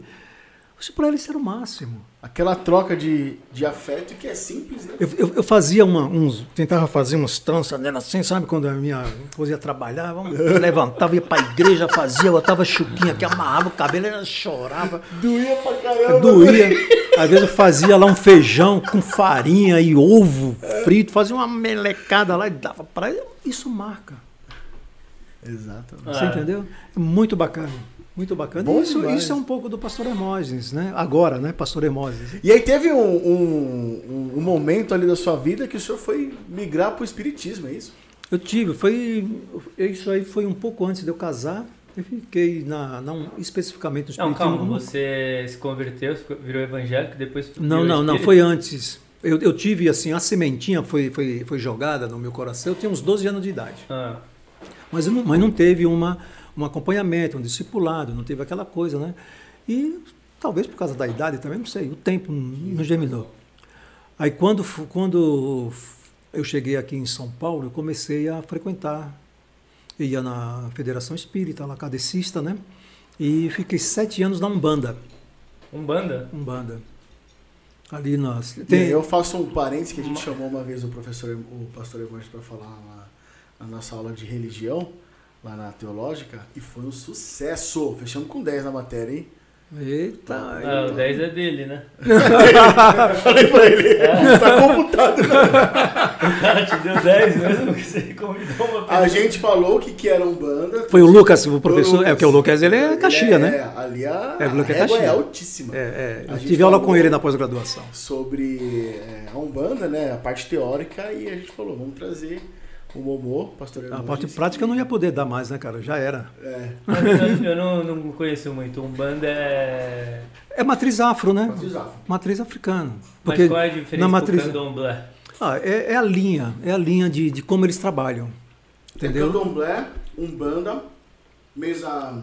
Não, era... Tem, tem o cadecista, Cadecismo. cadecista. Isso tudo é espírita. Isso tudo é tudo espírita, só que tem as matrizes, né? Que nem, por exemplo, o cadecismo, eles chamam de um, mais de um espiritismo científico, intelectual, uma coisa filosófica, que eles têm, sabe, são pessoas que são estudiosos, né? estudam, tem pessoas que estudam mesmo, e se você não tiver é, argumento, se você não conhecer da Bíblia, os caras dão um nó em você, porque você vai passar vergonha, entendeu? Assim como tem a faculdade batista, tem uma faculdade De Umbanda. Da Umbanda. Da Umbanda também. Faculdade Bandista. Então, é, assim, o- o, A Umbanda, então, é- são os Exus. Não, assim, essas questões de, de, de, de, espí- de espíritos, eles É, têm, eles têm, eles têm, é, eles falam como se fossem é, linhas, correntes, Hum. corrente tal, corrente tal, corrente tal. Então vem aqui, eles dão, eles nomeiam é, caboclos, exu, crianças, chamam do- dos eireis lá, Mas como é que chama? Que eu esqueci o nome. do candomblé, São essas entidades. entidades, são as entidades. Então eles têm vários E nomes, várias 10 linhas. na faculdade. hein? É, Não, que eu me perdi. aqui. não, então são as entidades. Então eles vão, eles vão tendo. É, eu, eu dei o 10 para ele, né? Você quer dizer? Valeu, pastor. Entendeu? Então tem as, tem, as, tem as entidades que eles, que eles chamam, nomeiam, né? Porque na verdade a, a, a Umbanda ali é um sincretismo né? da, da, da religião é, original afro né? com o catolicismo. Por quê? É, porque é o seguinte, por que o catolicismo? Não, não dizendo que os católicos são bandistas, não é isso. Mas é que quando os escravos chegaram aqui no Brasil, eles não podiam cultuar as entidades deles. Então, que eles- o que, que eles fizeram? Bom, nós vamos pegar, o, eh, por exemplo, um tipo de uma entidade deles e vamos, que é parecido com o São Jorge. Aí nós vamos Faz um chamar ele né? de, eh, eh, de Ogum. São Jorge, Ogum, na Umbanda. Né? Aí tem é, Yansan, aí tem lá, aí vai dar o nome de um outro é, santo parecido da Igreja Católica. Então, Então, a- aí eles faziam aquele, aquela imagem para dizer que era que era que estava respeitando o catolicismo e Mas descia o a pau entidade. cultuando as entidades deles. E A aí- entidade é tipo um santo pro africano, então. Sim, sim, é um santo, é um guia espiritual, é um guia espiritual para eles, entendeu? Então teve todo, tem toda uma história ah, do, do início da, da, da umbanda no Brasil, né? Tem toda uma história de, de- iniciação e foi tomando, foi tomando corpo, foram, foram se eh, federando, foram organizando, né? Dando nome mesmo. Tem uma história como o- outras matrizes religiosas têm, eles também têm uma história. Entendeu? Então é uma coisa assim, para conhecimento é interessante. Aham. É interessante a gente é, ter esse conhecimento. Entendeu? E aí o senhor chegou, então... ah, Eu frequentei durante sete anos. Sete anos. Sete anos. Isso o senhor casou também casei na Umbanda. filha? Casei na Umbanda. Casamento foi um, um ritual Eu- eu casei- bandista? Tive um casamento na Umbanda e, e na Igreja Católica. Eu tive, casei na Umbanda, na semana seguinte casei na Igreja Pra Católica. dar aquela equilibrada. Né, aquela equilibrada do fazer, né? aí, aí, então, mas tudo isso, por que tudo isso? A falta do, do conhecimento mesmo, né? né? O discernimento, do conhecimento. Então, assim, é, tinha pessoas muito bacanas, pessoas assim, sabe, que muitos depois eu fiquei sabendo que se converteram, né? alguns do que eram da minha época, desse centro que eu frequentei, alguns se converteram, não porque eu fui falar para eles de Jesus, mas eles se, se converteram, até porque eu era novo convertido também, não tinha nem por onde começar a abordar, fazer uma Ah. abordagem dessa também. Mas pouco tempo depois que eu tinha me convertido, eu fiquei sabendo que outros se converteram também. é? E eu, eu casei na Umbanda, minha filha, é, que nasceu primeiro, é, eu levei, apresentei lá. Aí depois desse período de apresentação dela, aí o Senhor foi lá e falou, não, chega dessa palhaçada. Eu não quero você aqui não. Aí me tirou. E conta pra gente como foi esse processo de, de saída, que foi Aí, doloroso, né? Foi um processo doloroso, cara. Foi assim, é, foi uma luta, uma batalha mesmo, espiritual. Não é? Eu saí, a minha esposa saiu junto, eu levei ela, ela entrou comigo e saiu comigo. Não é? Mas pra sair você precisa pedir o quê? É não, uma- eu uma simplesmente eu, permissão, comu- eu não é? comuniquei e falei assim, olha, eu, eu estou é, muito confuso, isso aqui para mim não está dando resposta daquilo que eu estou buscando. Uhum. Então eu estou dando um tempo. Só que aí a mulher, chamada mãe de santo, que dizia que gostava de mim como um filho, né? Ela tinha duas filhas e gostava de mim como um filho, como se fosse o filho homem que ela não que ela não teve. Aí ela falou para mim assim, olha, se você passar desse portão para fora, não precisa voltar. Ô, louco. Quer dizer, me desertou, né? De filho foi pra. Mas peraí, eu, eu não entendo nada disso. Como que é um culto ali? É um culto igual ao nosso? É um ritual, é um ritual É um que você canta. Tem, tam, tem tam, ao som de, de tambor, né? De tambores, dos atabaques que eles chamam, né? E, e tem, tem o, o- as cantorias, né? Então, eles chega, canta. Chega, canta, eles tem, tem todo um, um ritual de fazer as, as orações lá, as preces e tal. Depende de cada, cada linha, como se fosse, vai, vou fazer uma, uma comparação bem, bem para entender melhor. Por exemplo, na, na, na matriz evangélica tem as variantes das denominações, e tem uns que são mais canelinha de fogo, tem outros que são mais tradicionais, entendeu? Tem uns que faz um. Faz uns, guardado? tem, faz, tradicional. é, tem, faz um, tem uns que faz umas, um, dá uns rodopio lá e tal. Então, na, na- dentro da matriz africana tem esses mais assim fervorosos também, que fazem uns negócios que matam os bichos e faz uma sangria e tal. Não era a linha que a gente seguia, né? A gente seguia, era, não era assim tão avançado assim, a gente era um mais moderado, né? Tá vendo? Então não dá pra generalizar. Tipo, nem todo mundo dá um banda sacrifica animais, por exemplo. N- Então, e- e- e quem faz muito sacrifício normalmente são o pessoal que, que são de, de, de outras matrizes africanas, tipo candomblé, por exemplo, Ah, que, tem, tá. que tem um ritual vo- voltado mais para um sacrifício. A Umbanda tem assim, mais, é mais leve, é mais pega lá uma galinha, tal, dá uma torcida no pescoço tal. Não. E assim, aí quando tem uma linha da Umbanda que é mais fervorosa, sabe, aí são mais é, canelinha de fogo, vamos dizer assim. então eles têm, mas a, aonde a, a linha da mulher que a gente frequentava era uma coisa mais branda. É? Uma coisa mais branda. Mas não ela tinha- chega a dar uma mensagem. não fala- chega, eu recebia lá os, o, o- o- o- as entidades, atendia o povo, dava, dava, dava os passes lá, fumava o charutão. Você to- fumava o charuto? tomava a garrafa de Cachaçinha. cachaça lá, não ficava de fogo. Sabe, é um negócio estranho, cara. E, o- e o- e o bagulho é louco, o bagulho existe, né, meu? Sim, é um espírito. Entendeu? né? Então, assim, tem uma coisa, eu falo assim, pô, mas como o cara toma lá o bagulho lá de cachaça, lá não fica de fogo, não ficava nem o cheiro. Era um negócio mesmo do, do, do- Sabe? Ó, galera. é, não se assusta não, hein? Se assusta não, hein? Entendeu? Então, é, Mas assim, Mas, eu- foram- mas é um assunto importante porque tem muita gente que não sabe e por vezes, por não ser um assunto tão abordado, dependendo do meio que a pessoa está, às vezes surge essa Sim, dúvida. Não, sim. acha que é mentira também. Não, E- sim, o, o- na- o negócio existe, tá? Então tem, existe toda essa questão de falar assim, olha, mas tem ali- o, o lado que é do bem e o lado do mal, não, não existe. Lá dentro não existe isso. Eh, falam que, que existe, mas não, não é isso. Não é? Porque é aquilo que não é de Deus, que Deus não aprova, então o negócio é. Então é uma coisa mascarado, é um engodo, é, um, é um, realmente uma, uma enganação. Eu fiquei. É uma cegueira espiritual. né? Tem muita gente boa lá que acha que está fazendo certo, como eu pensei durante esses anos todos, entendeu? E quando Deus aí fez cair né, as escamas dos meus olhos e né, deu um, a dinamite no coração petrificado, e ele veio. Né? E aí eu come, começou a abrir o negócio. Eu falei, não, peraí, agora eu não saio daqui não. E teve uma história com a sua mulher também. Do rosto dela, não foi uma coisa? Sim, teve um momento lá da- de um dos dias lá que era o que chama da, da entidade do, dos Exus, né? E aí ela, o pessoal usa pólvora, né, tal, usa um monte de coisa. E, e num lance desse, né, o, a entidade que estava com ela, né, jogou a pólvora lá e na hora que botou fogo, veio no rosto dela.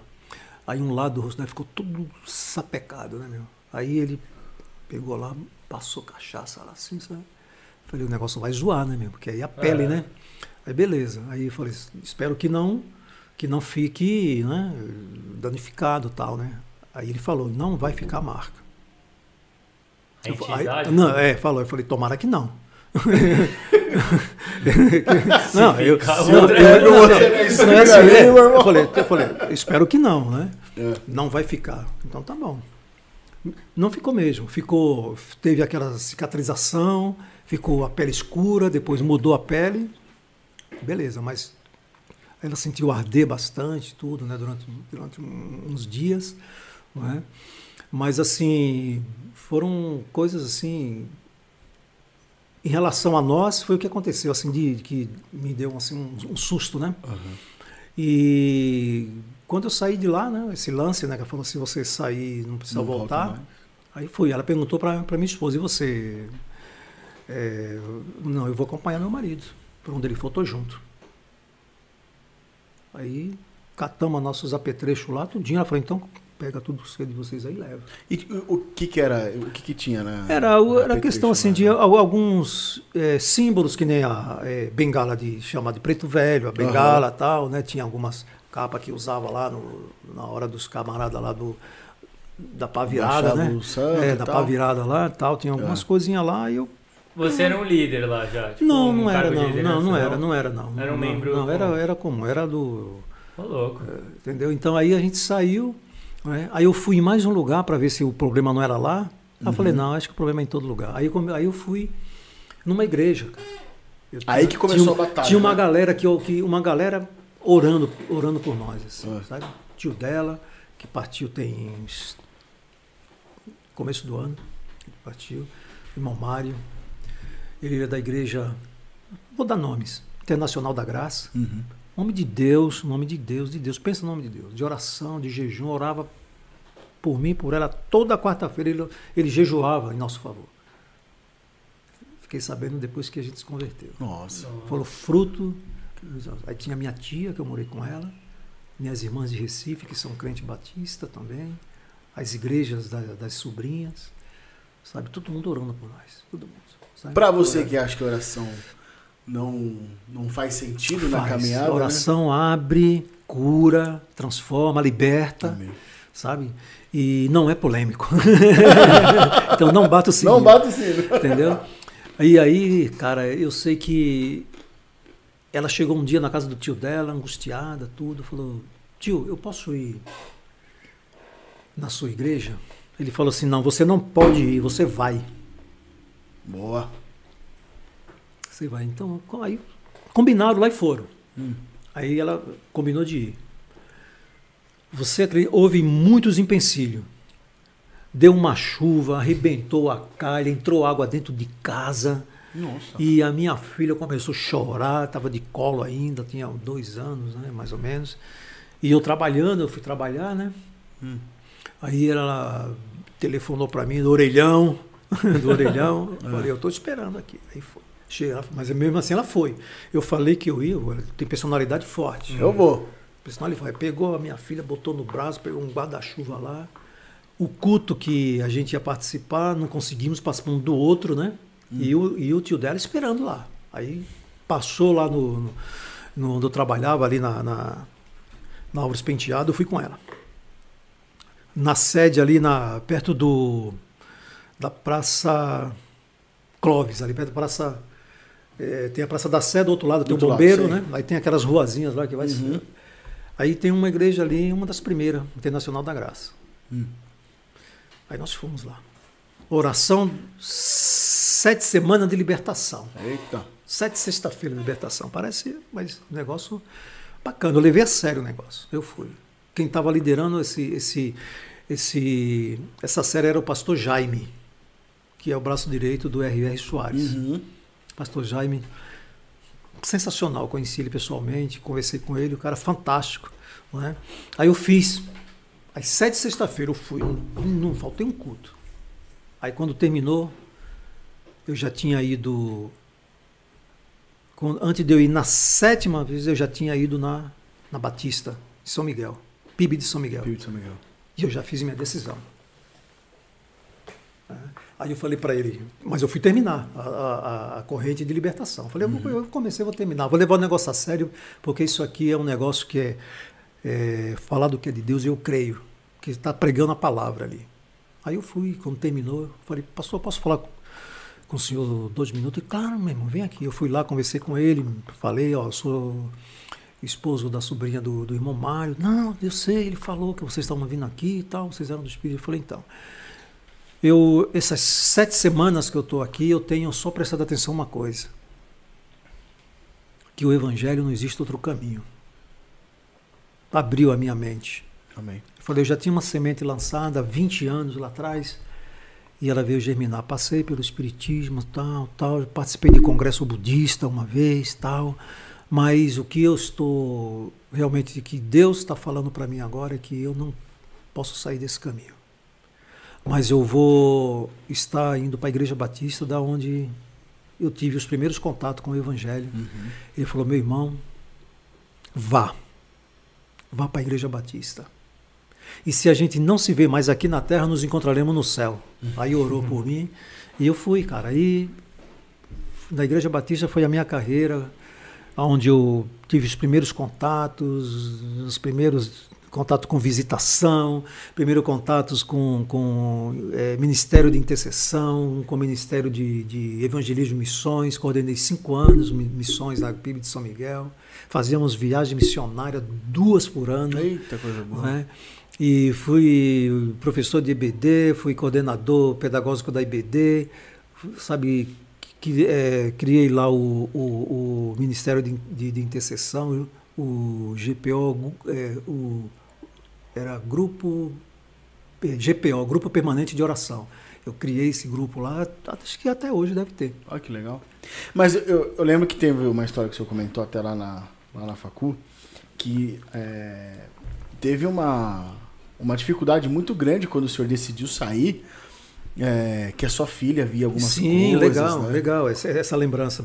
Primeiro teve, teve um lance com, com, com a minha esposa, né? Que ela é, ainda sentia, sabe, aquela saudade do, do convívio com aquelas uhum. pessoas. E às vezes a gente, a gente se reunia para fazer nossa devocional e eu sempre orava, né? Então eu sempre orava, falei, não, minha esposa tem que orar também, né? Nós somos, né? Sim. Aí, outro dia eu pedi para ela orar. Aí ela começou a orar, aí começou a rir, deu uma crise de riso nela. Aí eu comecei, aí eu tinha pedido ela orar primeiro, né? Aí eu comecei a orar. Aí quando foi da outra vez, aí eu conversei com ela, tudo, né? Aí ela começou orando, confessando para Deus. Foi uma oração linda, dizendo para que Deus perdoasse ela, porque ela ainda sentia saudade daquelas pessoas lá do centro, mas que ela não queria isso. Ela sabia né, que, que o caminho que ela estava era o caminho correto e que Deus tirasse isso do coração dela. Sim. Ah, pronto, para mim ali foi o, o, o, sabe, o, a cereja do bolo para o desenvolvimento espiritual dela. Uma mulher de oração. Uhum. Daí para frente. E ela teve essa consciência, teve colocou essa consciência, diante de Deus. Sabe? Aí ela começou, sabe, tá, aí teve aquele choro e depois teve aquele, aquele desenvolver. Sabe quando parece que a criança, com a criança estava travada para falar e fala a primeira palavra e tem que desligar porque senão não para de falar? Então, foi isso. E hoje a minha esposa sempre teve, exerceu liderança na igreja, com grupos, trabalhando com criança, com grupo de oração, com MCM. Antigamente era, é, é, como que falar? Sociedade de senhoras, né? Antigo. É, e aí, e hoje está aí, a Maria, parceira, sabe, de oração. Às vezes eu estou dormindo, ela está orando. É. E aí teve um lance lá com a sua aí, filha? Com a minha filha, ela via bicho subir na parede. Cara. Eita! Às vezes, outro dia, é interessante que no dia do meu batismo, hum. no dia do meu batismo, ela teve, ela, ela vomitou na hora que ela me, que eu estava lá no batistério, que eu apareci, né? Batistério mais ou menos parecido com o da Penha, uhum. assim, em termos do formato, né? Não a paisagem atrás, Sim. é mais o formato, né? Em cima. Na hora que ela viu, ela começou a vomitar. Tinha acontecido isso de manhã, aí à noite aconteceu a mesma coisa. E ela teve um febrão, cara. Desse dia, durante três dias seguidos, ela tinha febre. Era febre assim, ela tremer assim em cima da, da cama. E eu dava, olha só que loucura, eu dava dose de novalgina adulto para ela, 30 gotas. Pra ver se uma menina baixava. com dois anos de idade. É, faltava matar a menina. E a febre não passava. E minha ingenuidade de. Aí quando foi no terceiro dia, levantei de madrugada, ela gemendo, gemendo, gemendo, gemendo. Aí eu falei, Senhor, novo convertido. Peguei ela no, no braço assim. Aí me ajoelhei na beira da cama com ela no braço. Falei, Senhor, o Senhor, na tua palavra está escrito que tudo que nós pedimos em nome de Jesus, o Senhor nos atende. Então, é em nome de Jesus que eu estou pedindo, cura minha filha que eu não aguento mais ver ela com febre. A minha oração foi assim mesmo, com essas palavras que eu estou falando para vocês. Aí eu coloquei ela em cima da cama. Aí eu fui, eu fui no banheiro, quando eu voltei, coloquei a mão nela. Zero. Zero. Zero, zero. Acabou a tremedeira, acabou a febre, Uau. dormiu. É? Mas depois teve um incidente na, na casa que eu moro né, hoje. Hum. E lá no fundo do quintal tinha um, tinha um quartinho que minha esposa costurava, né? Sempre gostou de costurar. Uhum. Aí ela ia lá e se veio correndo. Pai, eu vi um bicho, vi um bicho, vi um bicho. Já tinha visto isso antes. E a irmã do lado da Assembleia de Deus, que orava pela minha conversão, porque sabia que eu era lá do, do Reteté, né? E hoje ela ora pelo meu ministério. Está com 97 anos, 87 anos de idade. Nossa, que legal. É, irmã Netinha. Que especial. É, da Assembleia de Deus, uma mulher de Deus. Falar dela é. Manda um beijo pra ela. Emocionante. Aqui. Irmã Netinha, aquele beijo no seu coração. Esse vídeo vai chegar na é, e, aí, e aí, cara, é, ela orou, subiu no muro né, da casa dela e hum. começou a orar em posição de mãos. Minha filha, calmou. Aí um dia de sabadão em casa, ela saiu correndo, shotinho lá, camisetinha. Pai, tem bicho, tem bicho, tem bicho. Onde que tem bicho, filha? Lá no quartinho. Eu peguei na mão dela. Você acredita que se o pai for lá orar, esse bicho vai embora, nunca mais ele vai aparecer? Eu acredito. Então você vai lá e vai orar com o pai. Eu peguei ela pela mão, dois aninhos e pouco. Eu sei, você vai repetir comigo a oração. Olha só que ousadia, de um novo convertido. Porreta! É. Aí eu comecei a orar. Orar no, e pedindo para que Deus repreendesse, que tirasse dela todo esse, esse, esse sentimento, essas visões, se fosse visão, é? essa influência, é? e que ela nunca mais tivesse esse tipo de sentimento. Aí ela falei amém, ela falou amém. Aí eu fui lá dentro, falei, deixa eu ver o que tem aqui. Aí comecei a abrir, um, tinha um saco de lixo lá. Aí eu falei, aqui ó, tinha eu não tinha posto no lixo, eu tinha esquecido. Olha só como o diabo é sujo. A sacolinha lá do. Sacolinha do. Tinha a, a bengalinha do preto velho, hum. tinha umas roupas das roupas brancas ainda, ainda tinha uns colazão lá. Hum. Falei, ah, você não vai ficar aqui não, meu filho. Catei tudo lá, marrei no saco lá. Isso aqui vai pro, pro lixo. Peguei a bengalinha lá, quebrei. Quebrou no meio. Aí foi pro caminhão do lixo, cara. Os caras moeu, triturou tudo lá no caminhão do lixo lá. Até hoje deve virou sucata, deve ter feito reciclagem de garrafa d'água, um monte de coisa. Ô, Essa garrafa aqui.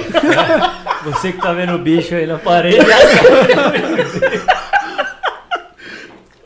Nossa, mas muito interessante. Mas assim, e isso são, são o quê? São é opressão espiritual, opressão, opressão espiritual, não é? Minha filha ficou possessa? Não, de maneira nenhuma. Que há uma diferença entre opressão, é, e, possessão. opressão e possessão. Né? O crente não fica possesso, ele pode ser oprimido. Possesso não. O templo do Espírito Santo não habita espírito Possesso é o, o, É quando você é tomado por um espírito. Uhum. E opressão é. Opressão é quando você tem uma, uma influência. Sabe, você é oprimido, seu coração, você fica angustiado, você fica com medo, temeroso, uhum. sabe? Você até faz agora as coisas erradas, ah, pela influência espiritual. Eu acho interessante é, falar disso, porque assim, eu sou bem cético, assim, quanto a, a, coisas sobrenaturais. E, mas eu acredito. Só que você vê que uma pessoa que teve experiências sobrenaturais lá na Umbanda, e não é por isso que deixa de ser realidade aqui uh, para um, um evangélico, um cristão, né?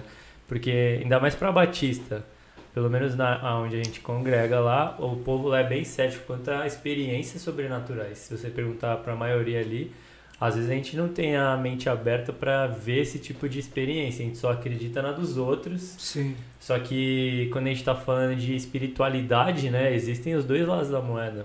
Sim. Então não sim. é experiência sobrenatural, não é só para o milagre que vem de Deus. Também existe o lado ruim. Existe o lado ruim, exatamente. Existe o, o milagre deles em querer estragar nossas vidas.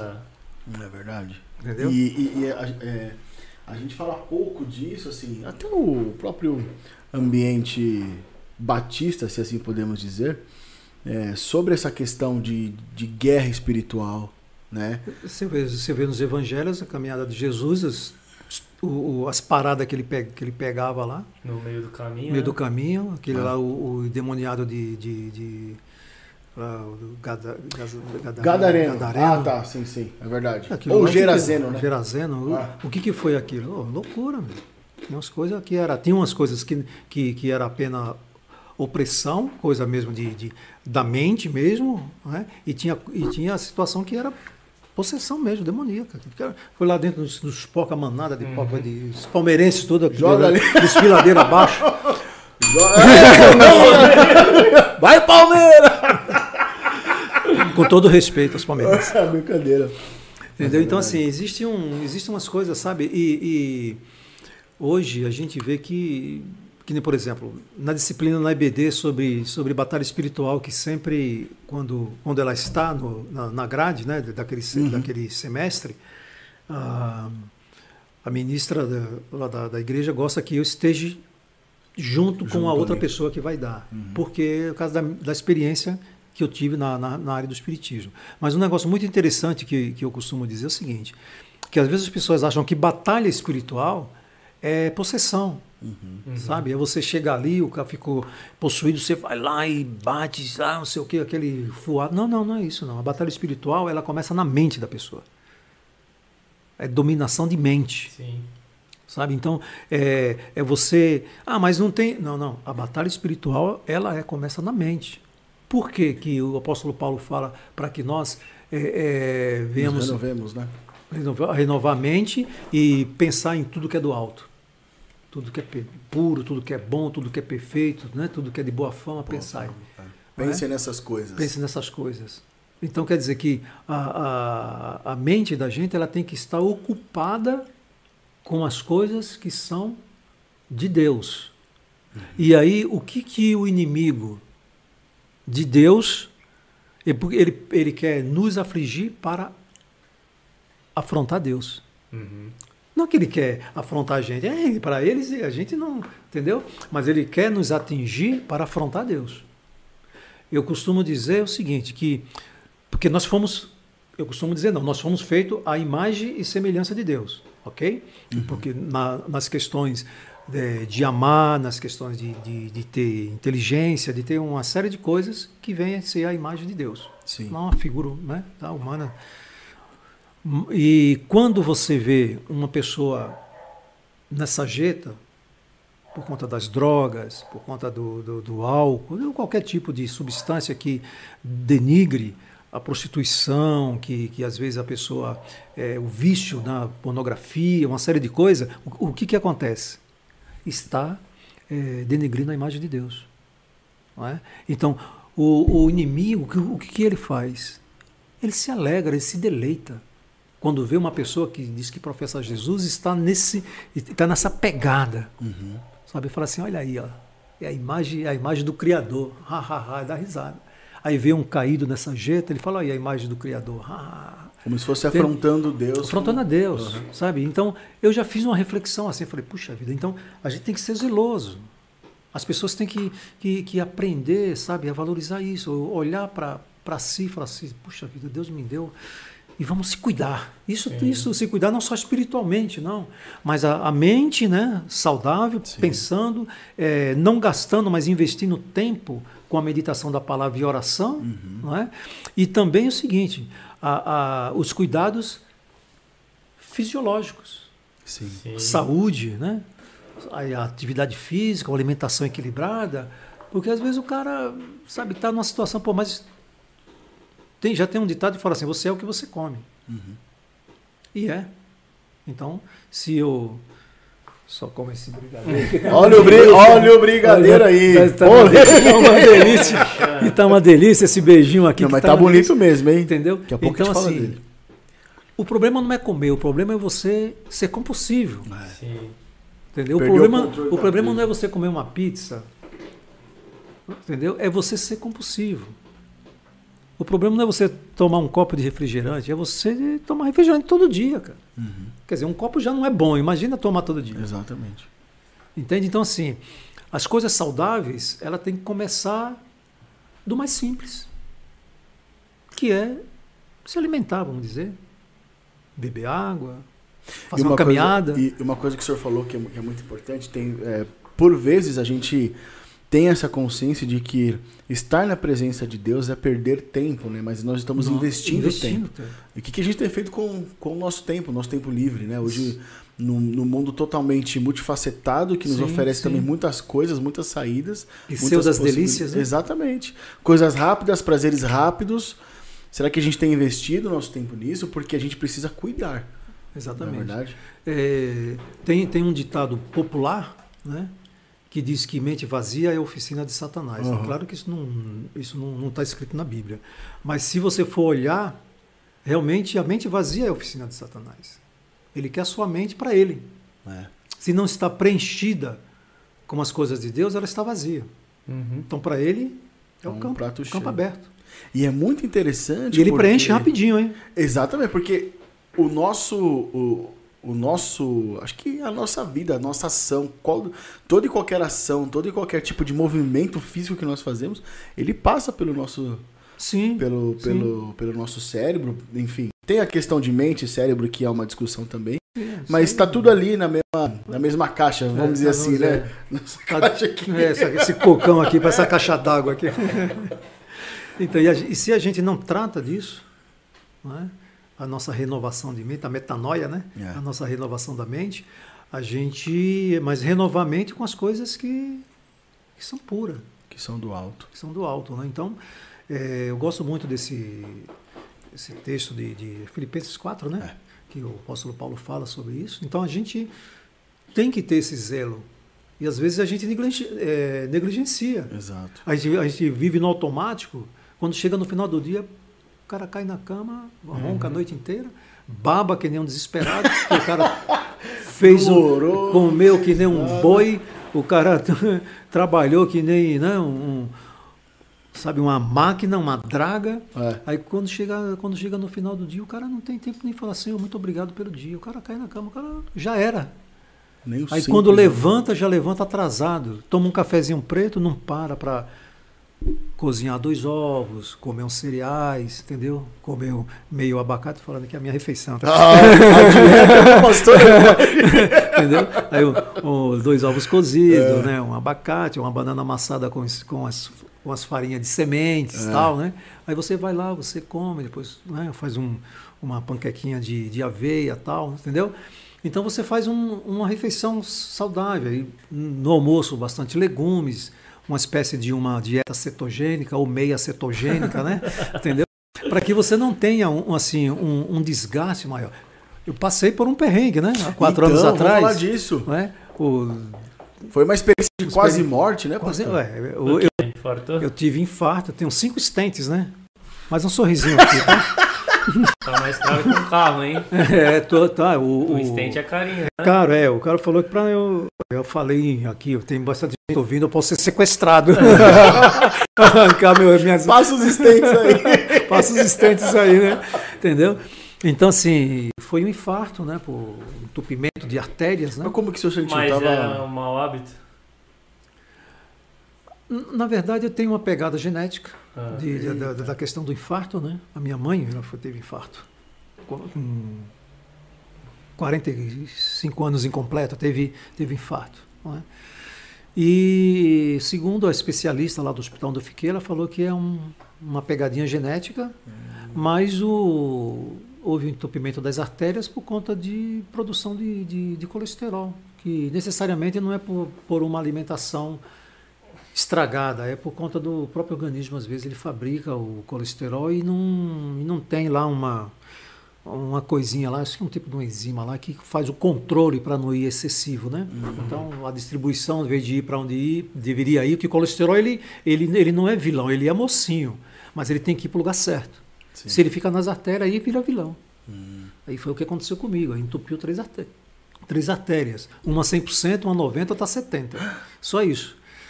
Aí em uma artéria só tem três estentes. Nas outras aí, depois uma para cada um.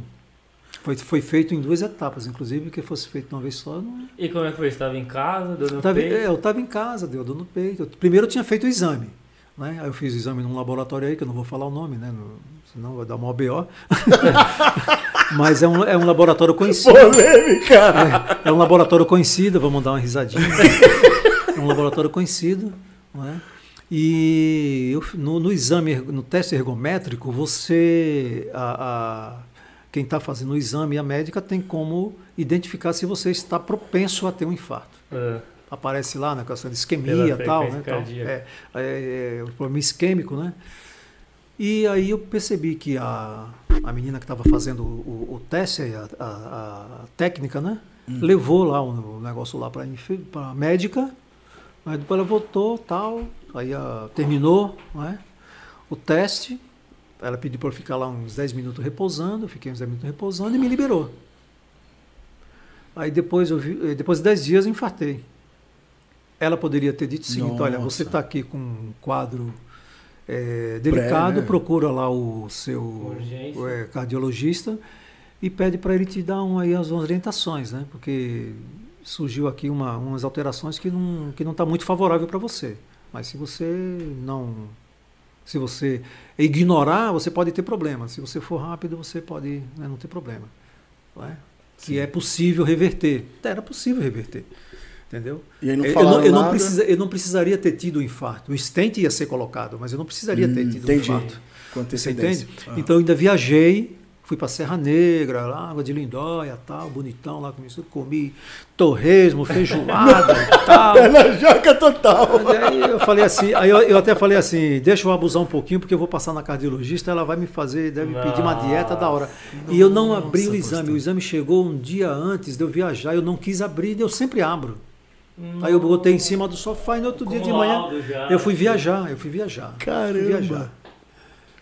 Aí com 10 dias certinho depois de ter feito o exame, eu comecei a sentir um calafrio, um pouquinho de falta de ar, uma dormência na mão. Aí eu comecei a fazer uns exercícios, respiração tal.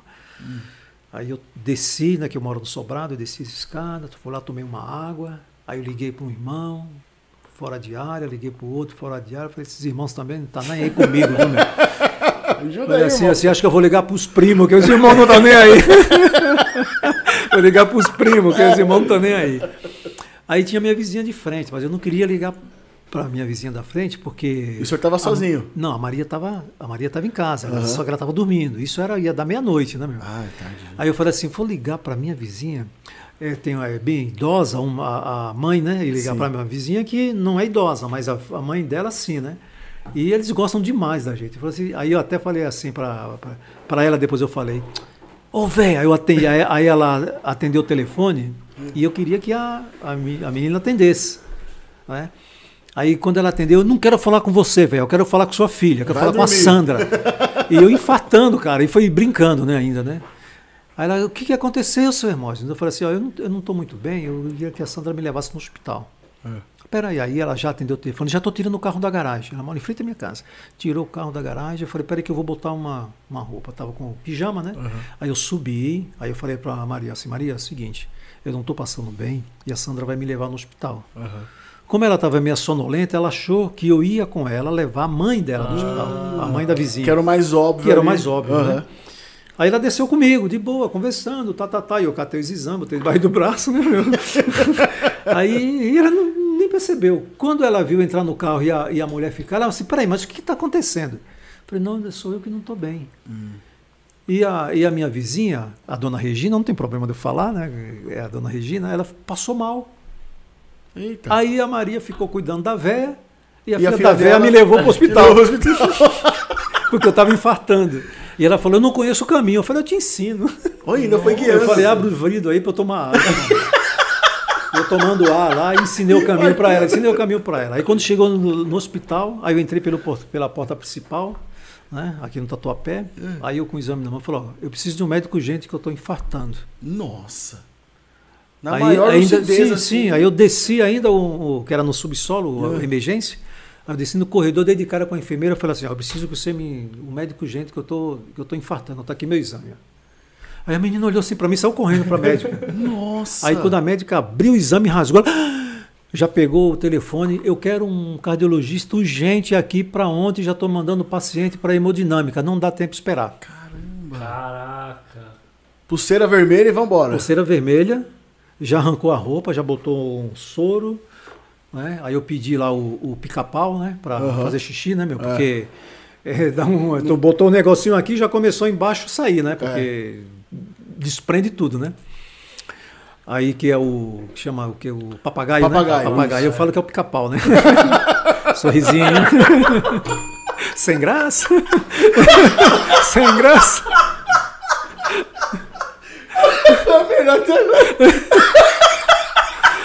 Aí beleza, né? Aí eu fui, o médico, ele veio do Ipiranga. Ele gastou 22 Nossa. minutos do Ipiranga até o Tatuapé, Ele veio rasgando. rasgando. Aí durou mais de três horas. Aí a médica falou assim: o que me intriga é que sua pressão tá 12 por 8 e você tá infartado. Que estranho, pastor. Eu falei, bom, falei, vai ver que são minhas veias que estão todas entupidas, né? tá seguro? Aí ela ficou olhando assim pra mim, aí, já, aí me levou lá pra hemodinâmica. Aí o médico chegou lá e trabalho. Aí até aí chegou a minha filha, a minha Todo esposa, já foi pra lá. porque tinha que- alguém que tinha que assinar, né? No, no, no meu lugar, Sim. né? Porque aí eu já fui considerado incapaz. eu falei assim, chegou no hospital incapaz. Eu falei, Tá pô, mas- inválido já. eu, eu falei, pô, mas eu não, eu, eu não tenho 60 anos ainda. ainda vou fazer. Mas, não, mas não, não tem, não tem isso. Você está morrendo, como só faltou falar isso, né? Mas assim, eu fui, fui muito bem atendido. Fui muito bem atendido e fui, o médico foi muito profissional, muito capaz. Né? Aí colocou três estentes, demorou mais de três horas, o cara saiu suado. Aí quando ele chegou lá, quase sem fala, aí acho que a Maria pensou, eu fiquei viúva, né? Aí ele falou, calma, é, Dona Maria, né? Que ele já pegou o nome dela, né? Pode ficar tranquilo. Deu um trabalho tremendo, mas o cabra é Ó, É bom. Cabo é bom. Forte. ela já Deu tava ligando suadeira, no tá- Banespa pra já tava- o sinistro. É, já tava ali, não, Porto Seguro. É Porto. Segurinho de É vida. Porto, Porto Seguro. É lá do Banco do Brasil. Lá. Aí, aí quando foi. Fiquei 10 dias internado. Aí o japonês, no outro dia, foi fazer meu exame, né? E tal. Aí ele olhava pra mim e falava, você teve infarto mesmo, cara? Eu falei, tive. Pô, eu só acredito porque tá aqui. Caramba. Só tem um sinalzinho de nada, cara. Que passa só da pancada que eu, pelo que falaram, foi forte. Mas falaram que você chegou com pressão 12 por 8. Eu falei, então. Eu falei assim, você acredita em milagre? Aí o japonês arregalou os olhos desse tamanho. Assim. Aí ele falou assim, olha, olhando, olhando o seu, o seu histórico aqui, você é um milagre. O Uau. cara se rendeu. Aí ele fez o exame, fez, e olha que eu, eu sou chato nesses exames. Eu só tenho um sinalzinho só aqui. Não, não, não lesou seu coração, não. Mas você vai ter que colocar estente nas outras artérias, né? Falei, é, é, eu acho que sim, né? Vai, vai- o importante é não me abrir, né? Foi tudo via catéter, né? Ah, Aí beleza. Aí quando foi oito dias depois eu fiz, coloquei mais, mais dois, né? aí recebi alta. Aí eu, um abençoado lá que me deu alta, além do que estava prescrito, acrescentou um- uma medicação a mais, que é o anticoagulante, pesado. Inclusive esse anticoagulante não tem mais no mercado. Caramba. É, eu tomei, eu aguentei 70 dias. Porque eu já estava tomando um, que é obrigatório, quem põe stents. Você toma pelo menos um ano. Eu tomei um ano e meio. E tinha mais o outro anticoagulante normal, que é o AS, né? e tal, adulto, Ah. né? Aquele 100 mg. E o cara me passou mais um. 200 mg, tomar duas vezes por dia. Imagina, olha a bomba. Aí foi, foi, foi o sangue, foi afinando, a artéria do um, vaso do intestino rompeu. Aí o sangue, o sangue, o sangue, o sangue, o sangue, o sangue. E eu sentia. eu- Dá até sede quando eu penso nisso. O vaso do seu intestino rompeu. Um vaso do intestino. Eu tive o risco de dar uma infecção generalizada, entendeu? E eu no vaso sanitário, ali, derretendo em sangue. Aí veio o momento de ter um papo firme com, com o paizão. Aí, esse momento foi o momento onde realmente. E eu não sei quantas vezes eu fui dobrado ali, não. Mas eu sei que foi um papo legal com Deus. É. Aí eu disse para Deus o seguinte: Eu sei que eu estou morrendo, Senhor. Eu tenho consciência disso. Estou sentindo a minha alma como se estivesse descendo aqui junto com esse sangue. Mas eu não vou discutir com o Senhor. O Senhor é soberano. Se o Senhor quiser me levar, eu estou pronto. Não tenho nenhum problema. A sua soberania que está acima de tudo. O Senhor é o Senhor da vida, da morte. Eu sei que eu vou, no grande dia, eu vou ressuscitar. Hum. Mas eu quero que o Senhor me atenda a um pedido. O último. Eu quero que o Senhor continue cuidando da minha esposa, das minhas filhas, a mais nova estava grávida do meu neto mais velho, dos meus genros. Eu não quero que ninguém se perca. Eu quero sentir isso no meu coração. Se, se for o caso, até grite no meu ouvido para eu ouvir. Pode me levar. Eu estou pronto. E o sangue correndo. Aí você sente aquele negócio dentro do coração, cara. E Deus falando assim: ainda não é o momento. Fique em paz que eu estou cuidando de você. Aí eu comecei a chorar. Aí nesse momento eu falei assim, então vou lhe fazer mais um pedido. cara, cara folgado, né? Aí cara folgado. Eu fiquei imaginando, depois eu fiquei imaginando, acho que Deus falou assim, Deus me ama muito, porque eu fui muito folgado, né? Aí eu falei assim, ó, sorrisinho pra você aqui. Aí eu falei assim, bom, já que o senhor vai me poupar, não deixe sequela, não permita que fique sequela. Eu quero continuar no mesmo pique, trabalhando na sua obra, sem ter problema de mobilidade, hum. de fala, de movimento, de lucidez. Já que o senhor vai me poupar. e aí chegou a, a, Eu tive três minutos de apagão. Tive um apagão três minutos. Isso estava no hospital em casa? Não, eu estava em casa. A Maria entrou em desespero, entrou em desespero. Chamou o SAMU, graças a Deus o SAMU não chegou. Aí chegou meu genro primeiro. Aí ele me levou para o hospital. Cheguei lá, não me achava pulso, não achava nada. Minha, meu, aqueles, aqueles batimento que tem lá, o mínimo tem que ser. É, saturação, é, não é? Saturação. 92, 92 alguma coisa assim. Não, eu tava com. Cheguei 28 de batimento lá, aqueles batimentos cardíacos que tem que ser no mínimo 40 e pouco. 41. 41, 45, né? O meu chegou a 28. A minha pressão baixou para 6. Morreu. Aí o, o, as enfermeiras, mas não tem pulso. Tá? Eu falei para ela, mas eu estou vivo, estou aqui. Ela botava o aparelho, nada. Aí veio o médico, ah, mas ele, ele ainda tem pulso. Eu falei, claro, eu estou conversando com o senhor aqui, eu tenho pulso sim. Aí conversando e, acalmando as enfermeiras, ela estava em desespero. Eu falei assim, doutor, eu sei da gravidade do meu problema, eu vou ficar internado, vou precisar de cirurgia, não sei de que forma, mas eu vou precisar de cirurgia. Mas o senhor pode ficar tranquilo, que Deus já falou para mim que não vai ser dessa vez que eu vou. Já chamaram minha senha duas vezes, não vai ser dessa vez. Aí o, o médico ficou olhando assim para mim, ó. Ele falou, e vou dizer mais um para o senhor, hein? O anjo foi advertido, ele foi suspenso lá no serviço do céu lá. tomou bronca. Não, tomou bronca. Né? E o médico ficava olhando assim para mim, ó. Aí me levou para UTI, aí foi passando uma médica. A médica viu, aí voltou. Isso era meia-noite e pouca. Hermógenes? Eu falei, sim. Você você não fez o. o colocou estente com o doutor Eduardo? O que aconteceu? Aí eu contei para ela, falou, tô ligando para ele. Caraca. Aí ligou, deu uns 20 minutos, ela voltou na UTI, ela falou, ó, eu falei com o Eduardo, ele não vai estar de plantão amanhã, mas ele falou que passa aqui antes de ir para o outro hospital. Deu 7 horas da manhã, o cara tava lá. Eita. O que, que aconteceu? Eu contei para ele, ó, eu acho que foi o remédio tal. Deu o nome do remédio para ele. Será? Eu vou investigar e te falo. Mandou tirar sangue Aí investigou, ele falou, ah, realmente, foi esse aqui, a dose, de, a dose que está aparecendo no sangue desse remédio é muito alta. Eu falei, então, foi seu colega que me deu essa geringonça aí. Hum. Aí ele, ele, passou a mão na cabeça e falou assim, ó, você não vai ficar aqui nessa UTI, né? eu estava na UTI geral, né? Uhum. Você vai para a UTI cardiológica. Eu não quero você aqui.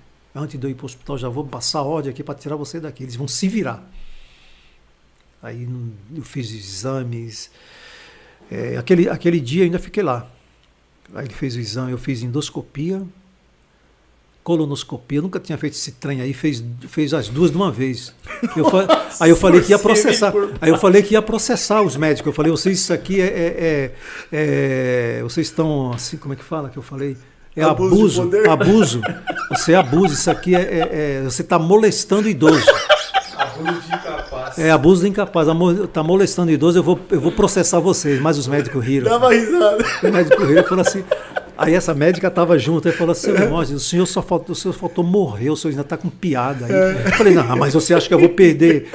É, Não, eu vou processar, eu vou processar. Perdi a zoeira, Mas né? não conseguiram achar. Aí veio um médico de fora, É. isso eles resolveram em 24 horas, resolveram tudo. E aí, eles, aí veio um médico de fora, um japonês. Aí a minha esposa teve que assinar, porque ele se falou que tinha 10% de chance só do procedimento dar certo. Aí eu falei para o médico também, doutor, o senhor acredita em milagre? Porque eu vou dizer para o senhor o seguinte: quando eu saí de casa ontem, Deus falou para mim que não ia ser dessa vez que eu ia. Daí eu repeti para ele. O anjo lá chamou a minha senha errada duas vezes. No dia que eu tive o infarto e agora com essa hemorragia, que tomei uma dosagem de remédio a mais que foi prescrita, Sim. não é? Aí ele baixou a cabeça, né? Como fala, pisaram na bola com o cara, né? Entendeu? Mas não vai ser dessa vez. Inclusive, ó, o senhor quer saber, o anjo está suspenso. Eu Acho que uns 90 dias. ele, vai fazer, ele vai fazer o repouso junto comigo. Comigo lá. 90 dias de gancho. Né? Aí ele falou assim: se não der certo, vai ter que abrir, cara, e cortar seu intestino. Eu falei: não vai precisar. Eu falei para Maria: pode assinar. Aí estava meu irmão mais velho e um irmão dela. Aí o irmão dela: não, Maria, assina. Eu falei: não, Maria, pode assinar, porque eh, só tem 10%. Cada tempo que demorar, vai diminuindo. a porcentagem. Então você assina que Deus vai trabalhar nesses 10%, doutor, vai ser mil. Vai ser a melhor cirurgia que o senhor já fez, mais bem sucedida. Aí ele, então vamos lá, vamos lá, vamos lá. E assim, você vai me ajudar nessa cirurgia. Eu falei, já comecei a ajudar orando pelo senhor e pela equipe. Ó. Vai dar tudo certo. Aí eu fiz, aí ele, você vai me ajudar mesmo, cara. Ali dentro. Aí ele começou a fazer uns exercícios de respiração. Faz isso, faz isso, faz isso, faz isso. Aí ele encontrou já o, o, o, vaso que estava rompido. Quando ele encontrou, ele falou: Encontrei, irmão. Eu falei: Então põe uma rolha nessa porcaria. aí." Taca logo aí. Aí, Fecha ó, logo isso aí. A UTI inteira rindo. Eu não sei como o cara conseguiu. A sala, a, o- o- a sala de cirurgia lá. Aí ele fez lá, ele chama de embolização, um tipo de, um, de um cauterização. Aí ele fez lá, demorou uma hora e uma hora e meia a cirurgia. Caraca. Aí depois eu já saí de lá na maca. Eu, eu saí da maca cirúrgica para outra maca. Aí tinha uma chinesinha lá que estava auxiliando. Eu quero que o senhor saia daqui sozinho. Eu quero ver se o senhor está bem. Eu falei, estou melhor do que você está pensando que eu esteja. Eu fui lá e fiz posição. Falou, Uau. Esse cara é duro na queda. mano." É cabra Aí eu fiquei, aí eu fiquei mais mesmo. 10 dias internado. Mais 10 dias, mais, Mais 10 dias. mais observação. e tal. Observação, aí daí eles tomaram cuidado para eu não. Eu fiquei só na, na UTI cardiológica, direto. Né? A UTI cardiológica é uma UTI especial, né? Você não, é- não fica lá todo entubado, não. Sim, não. Você-. Eu fiquei um pouco com, com soro e a, ali. e a noradrenalina. Fiquei dois dias, porque a minha foi lá para baixo. Aí tinha que subir, né? A pressão, né? Sim. Falei, essa nora aqui é pior do que sogra, mano.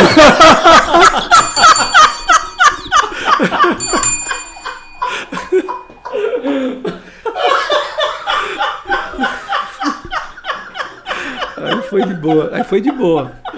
Deu Mas assim- Esse foi recente? Maravilhoso. Fez quatro anos, cara. Ah, quatro Fez anos. quatro Você já anos. tava na penha? Tava. Eu tô na penha já vai para oito anos já. Ah, eu sou. E, e aí, e aí assim, Tá indo na penha. Alguém tá faltando, hein?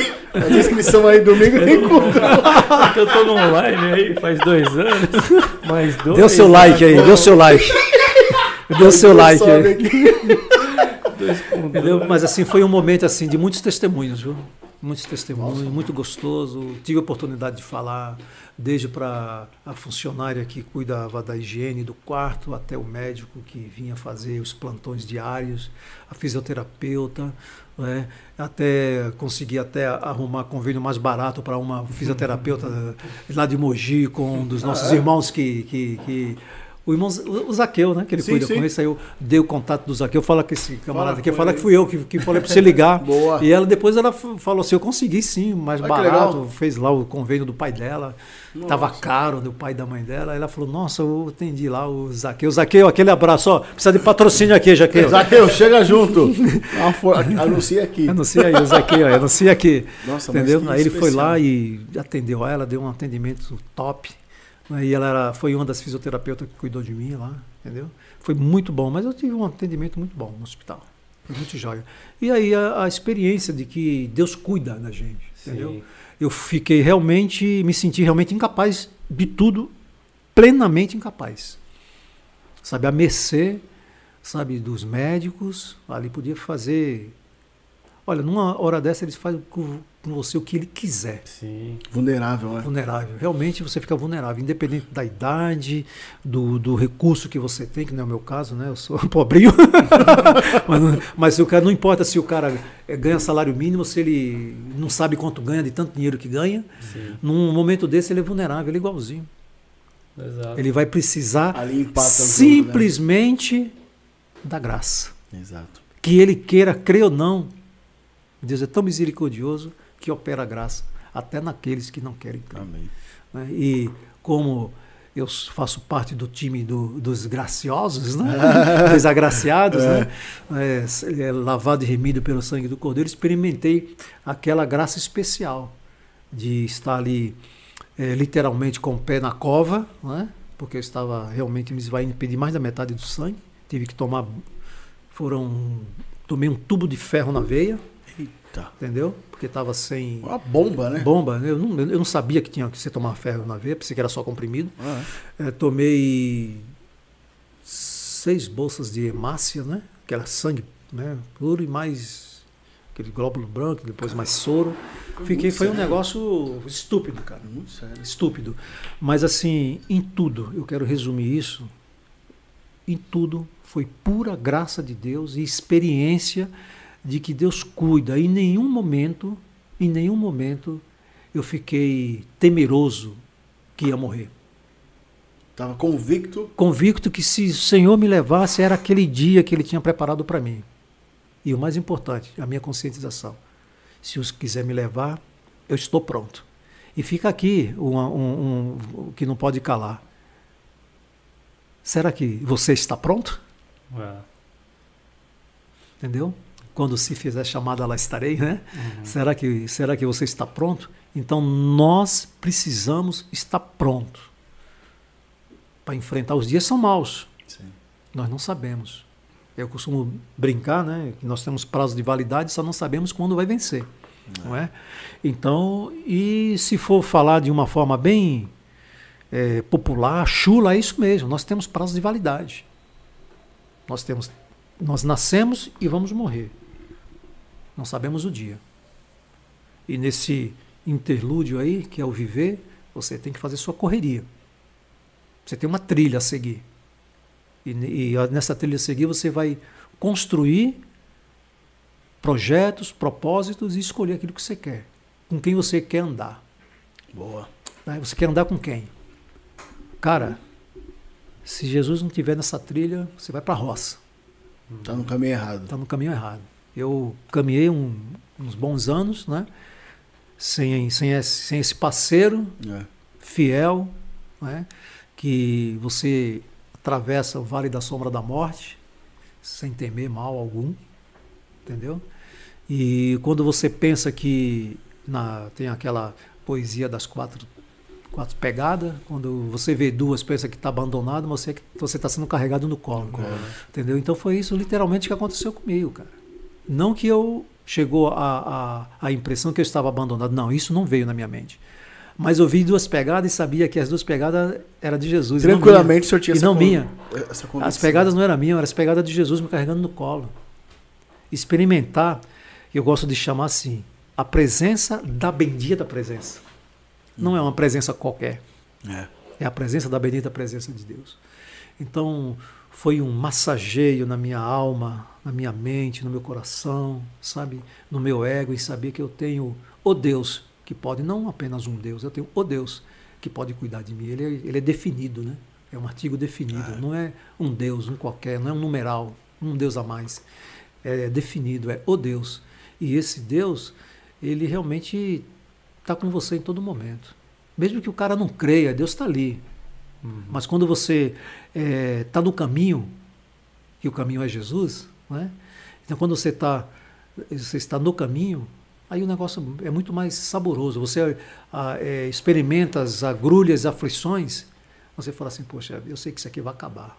Porque em, em quem eu tenho crido, eu sei que Ele está comigo.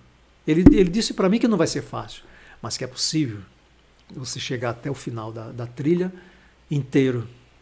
Inteiro no sentido da, de não ter negado a fé, de não ter o teu espírito não ter sido corrompido. Você pode chegar sem braço, sem perna e sem olho.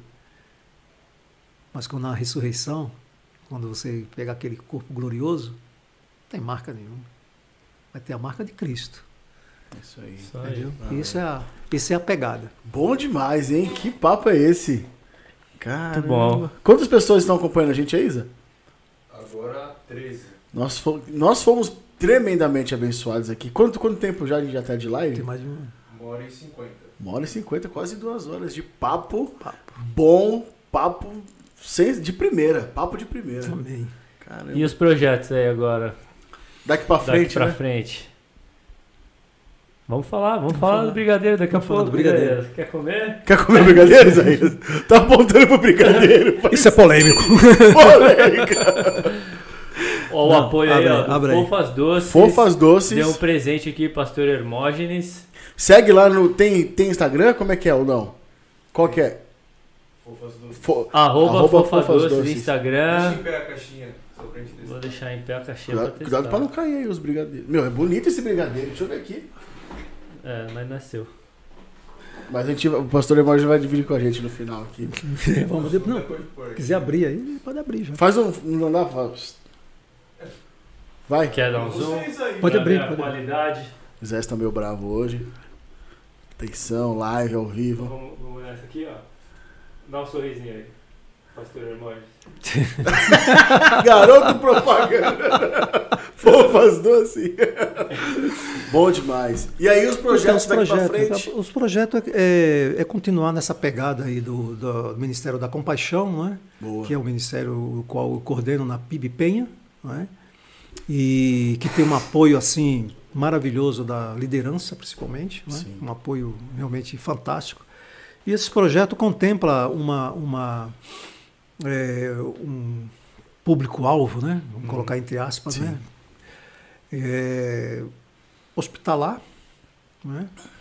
e também da, a, a partir do, dos PM de Cristo, que é a Associação dos PM de Cristo, né? Aham. Associação Evangélica PM de Cristo, do qual que eu faço parte, além de capelão hospitalar, sou capelão militar também, não é? E os projetos nossos sempre têm voltado para a ampliação dessa área é? com esse retorno aí da possível presencial a partir de, de outubro, né? em hospitais, alguns já estão abrindo. Uhum. A gente pretende aí ver se alcança alguns outros, algumas outras unidades de saúde, né? alguns hospitais, para ampliar esse nosso leque aí de, de assistência às Então, pessoas que estão enfermas, né? Enfermas principalmente. em fase É difícil. né? difícil, né? Um leito de hospital. E é interessante que eu até comentei uma vez que é, eu tive um problema de saúde. Eu, eu não só experimentei a questão da, da é, como visitador, né, a leito de hospitais, como também Uhum. eu fui visitado, Hum. entendeu? Então uma experiência bacana, né? Pessoas que que são capelãos, né, foram me visitar. O comandante de, de um batalhão que eu trabalho foi me visitar. Nossa, ele estava de legal. serviço, jogou a viatura lá, foi lá me visitar, Aham. entendeu? Entrou lá fardado, eu acho que pensaram que eu, ia, que eu era preso, era preso Deixa eu ler a perigoso. ficha aqui. É, acho que esse cara aí, acho que ele tá impedido pela polícia, viu? O cara visitar ele aqui, o cara de, cara de patente alta, mano. Eu falei, esse cara aí é bandido, não é, não é coisa não. É, mas foi assim, muito gostoso, irmãos que foram visitar, é, familiares, sabe? Gente morando de todo quanto era lugar, e, sabe? Até fora do país, sabe? Muito bacana isso. E os projetos é isso, ampliar, essa, esse, é, estreitar esse laço com a área militar. É um, é, é um público muito bacana, muito assim, receptível, sabe? Que às vezes você faz uma imagem de que o militar é um cara carrancudo, é carrancudo nada, é ser humano que nem eu e você, que tem, que tem medo, que tem Medo, insegurança, trabalha. Só que o trabalho dele é um trabalho muito delicado, Muito entendeu? exposto, né? muito, muito exposto e eles têm que ter uma postura realmente séria, não Uhum. pode ser uma pessoa, né, sabe? Isso não quer dizer que eles não sejam gentis, que eles não sejam, sabe, atenciosos, não, muito pelo contrário. Porque dentro de uma farda daquela tem um ser humano, cara. Exatamente. Entendeu? E assim mesmo são, são os enfermeiros, médicos, tudo, né? São pessoas que precisam da, eh, da nossa intercessão, de uma palavra. A gente tem os projetos que nem na CD, por exemplo, que são os projetos que não parou mesmo com a pandemia, trabalho online e tudo. E né? uma equipe maravilhosa que está com o senhor Bom, lá, bom, né? equipe boa. Essa equipe ela é, assimilou bacana a capelania, a CD, o pessoal da visitação aos, aos membros também. Tem uma equipe muito ponta firme. A gente visita os irmãos que, principalmente idosos e enfermos que estão em casa. A gente visita, a prioridade é essa, né? E, e é isso, cara. E tem, a gente tem também o apoio aí, aos seminaristas, né? O apoio Sim. lá daquele apoio mais espiritual, embora o seminarista não está nem aí comigo, então precisa de mim nunca, né? Que é sensacional. O pastor Hermógenes é maravilhoso. E Toda aí- vez que a gente conversa com, com o pastor Hermógenes é sempre muito especial. E aí eu quero te falar uma coisa que eu. que foi um- uma atitude que eu vi o senhor fazendo que com certeza me impactou muito. A gente estava um dia lá na Teológica. Para quem não sabe, a gente estuda lá teologia, né? A gente quem? eu e o Isaías. E o pastor Hermógenes chegou lá na Teológica. Isso era o quê? Uma quarta-feira à noite, assim. Eu falei, ué, pensei comigo, o que o pastor Hermógenes está fazendo aqui, né? Pô, já, já é um senhor, mas foi lá estudar. Foi fazer salmos. Um curso, Fazer, é, um curso livre de salmo. um curso livre de, sobre, sobre salmos. E o que mais me impactou, que o pastorzão saía do metrô Barra Funda e subia andando toda aquela caminhada. Dá o quê? Uns dois quilômetros ali tranquilo? Mas Dá mais, né? Mas é uma subida assim, ó. É um caminho só de subida. Ele vinha andando, voltava, pegava metrô e tal. Aí você fala, poxa, ele podia estar na casa dele, podia estar fazendo, sei lá, qualquer outra coisa, mas mesmo com, com a idade que ele, que ele está, mais experiente, ele não abre mão de se aperfeiçoar, de estudar para a glória de Deus, para o reino de estou Deus. fazendo Isso- uma pós de psicanálise agora. É mesmo, rapaz? Esse eu não Ah, sabia, vai dar pano pra manga. Aí eu gosto, polêmica, hein? conheço a Aqui polêmica. eu gosto, hein? Não puxa essa, não. Vamos precisar, vamos precisar de outro podcast. Mas depois de conversa fora do ar aí, porque eu vou querer pegar uns contatos.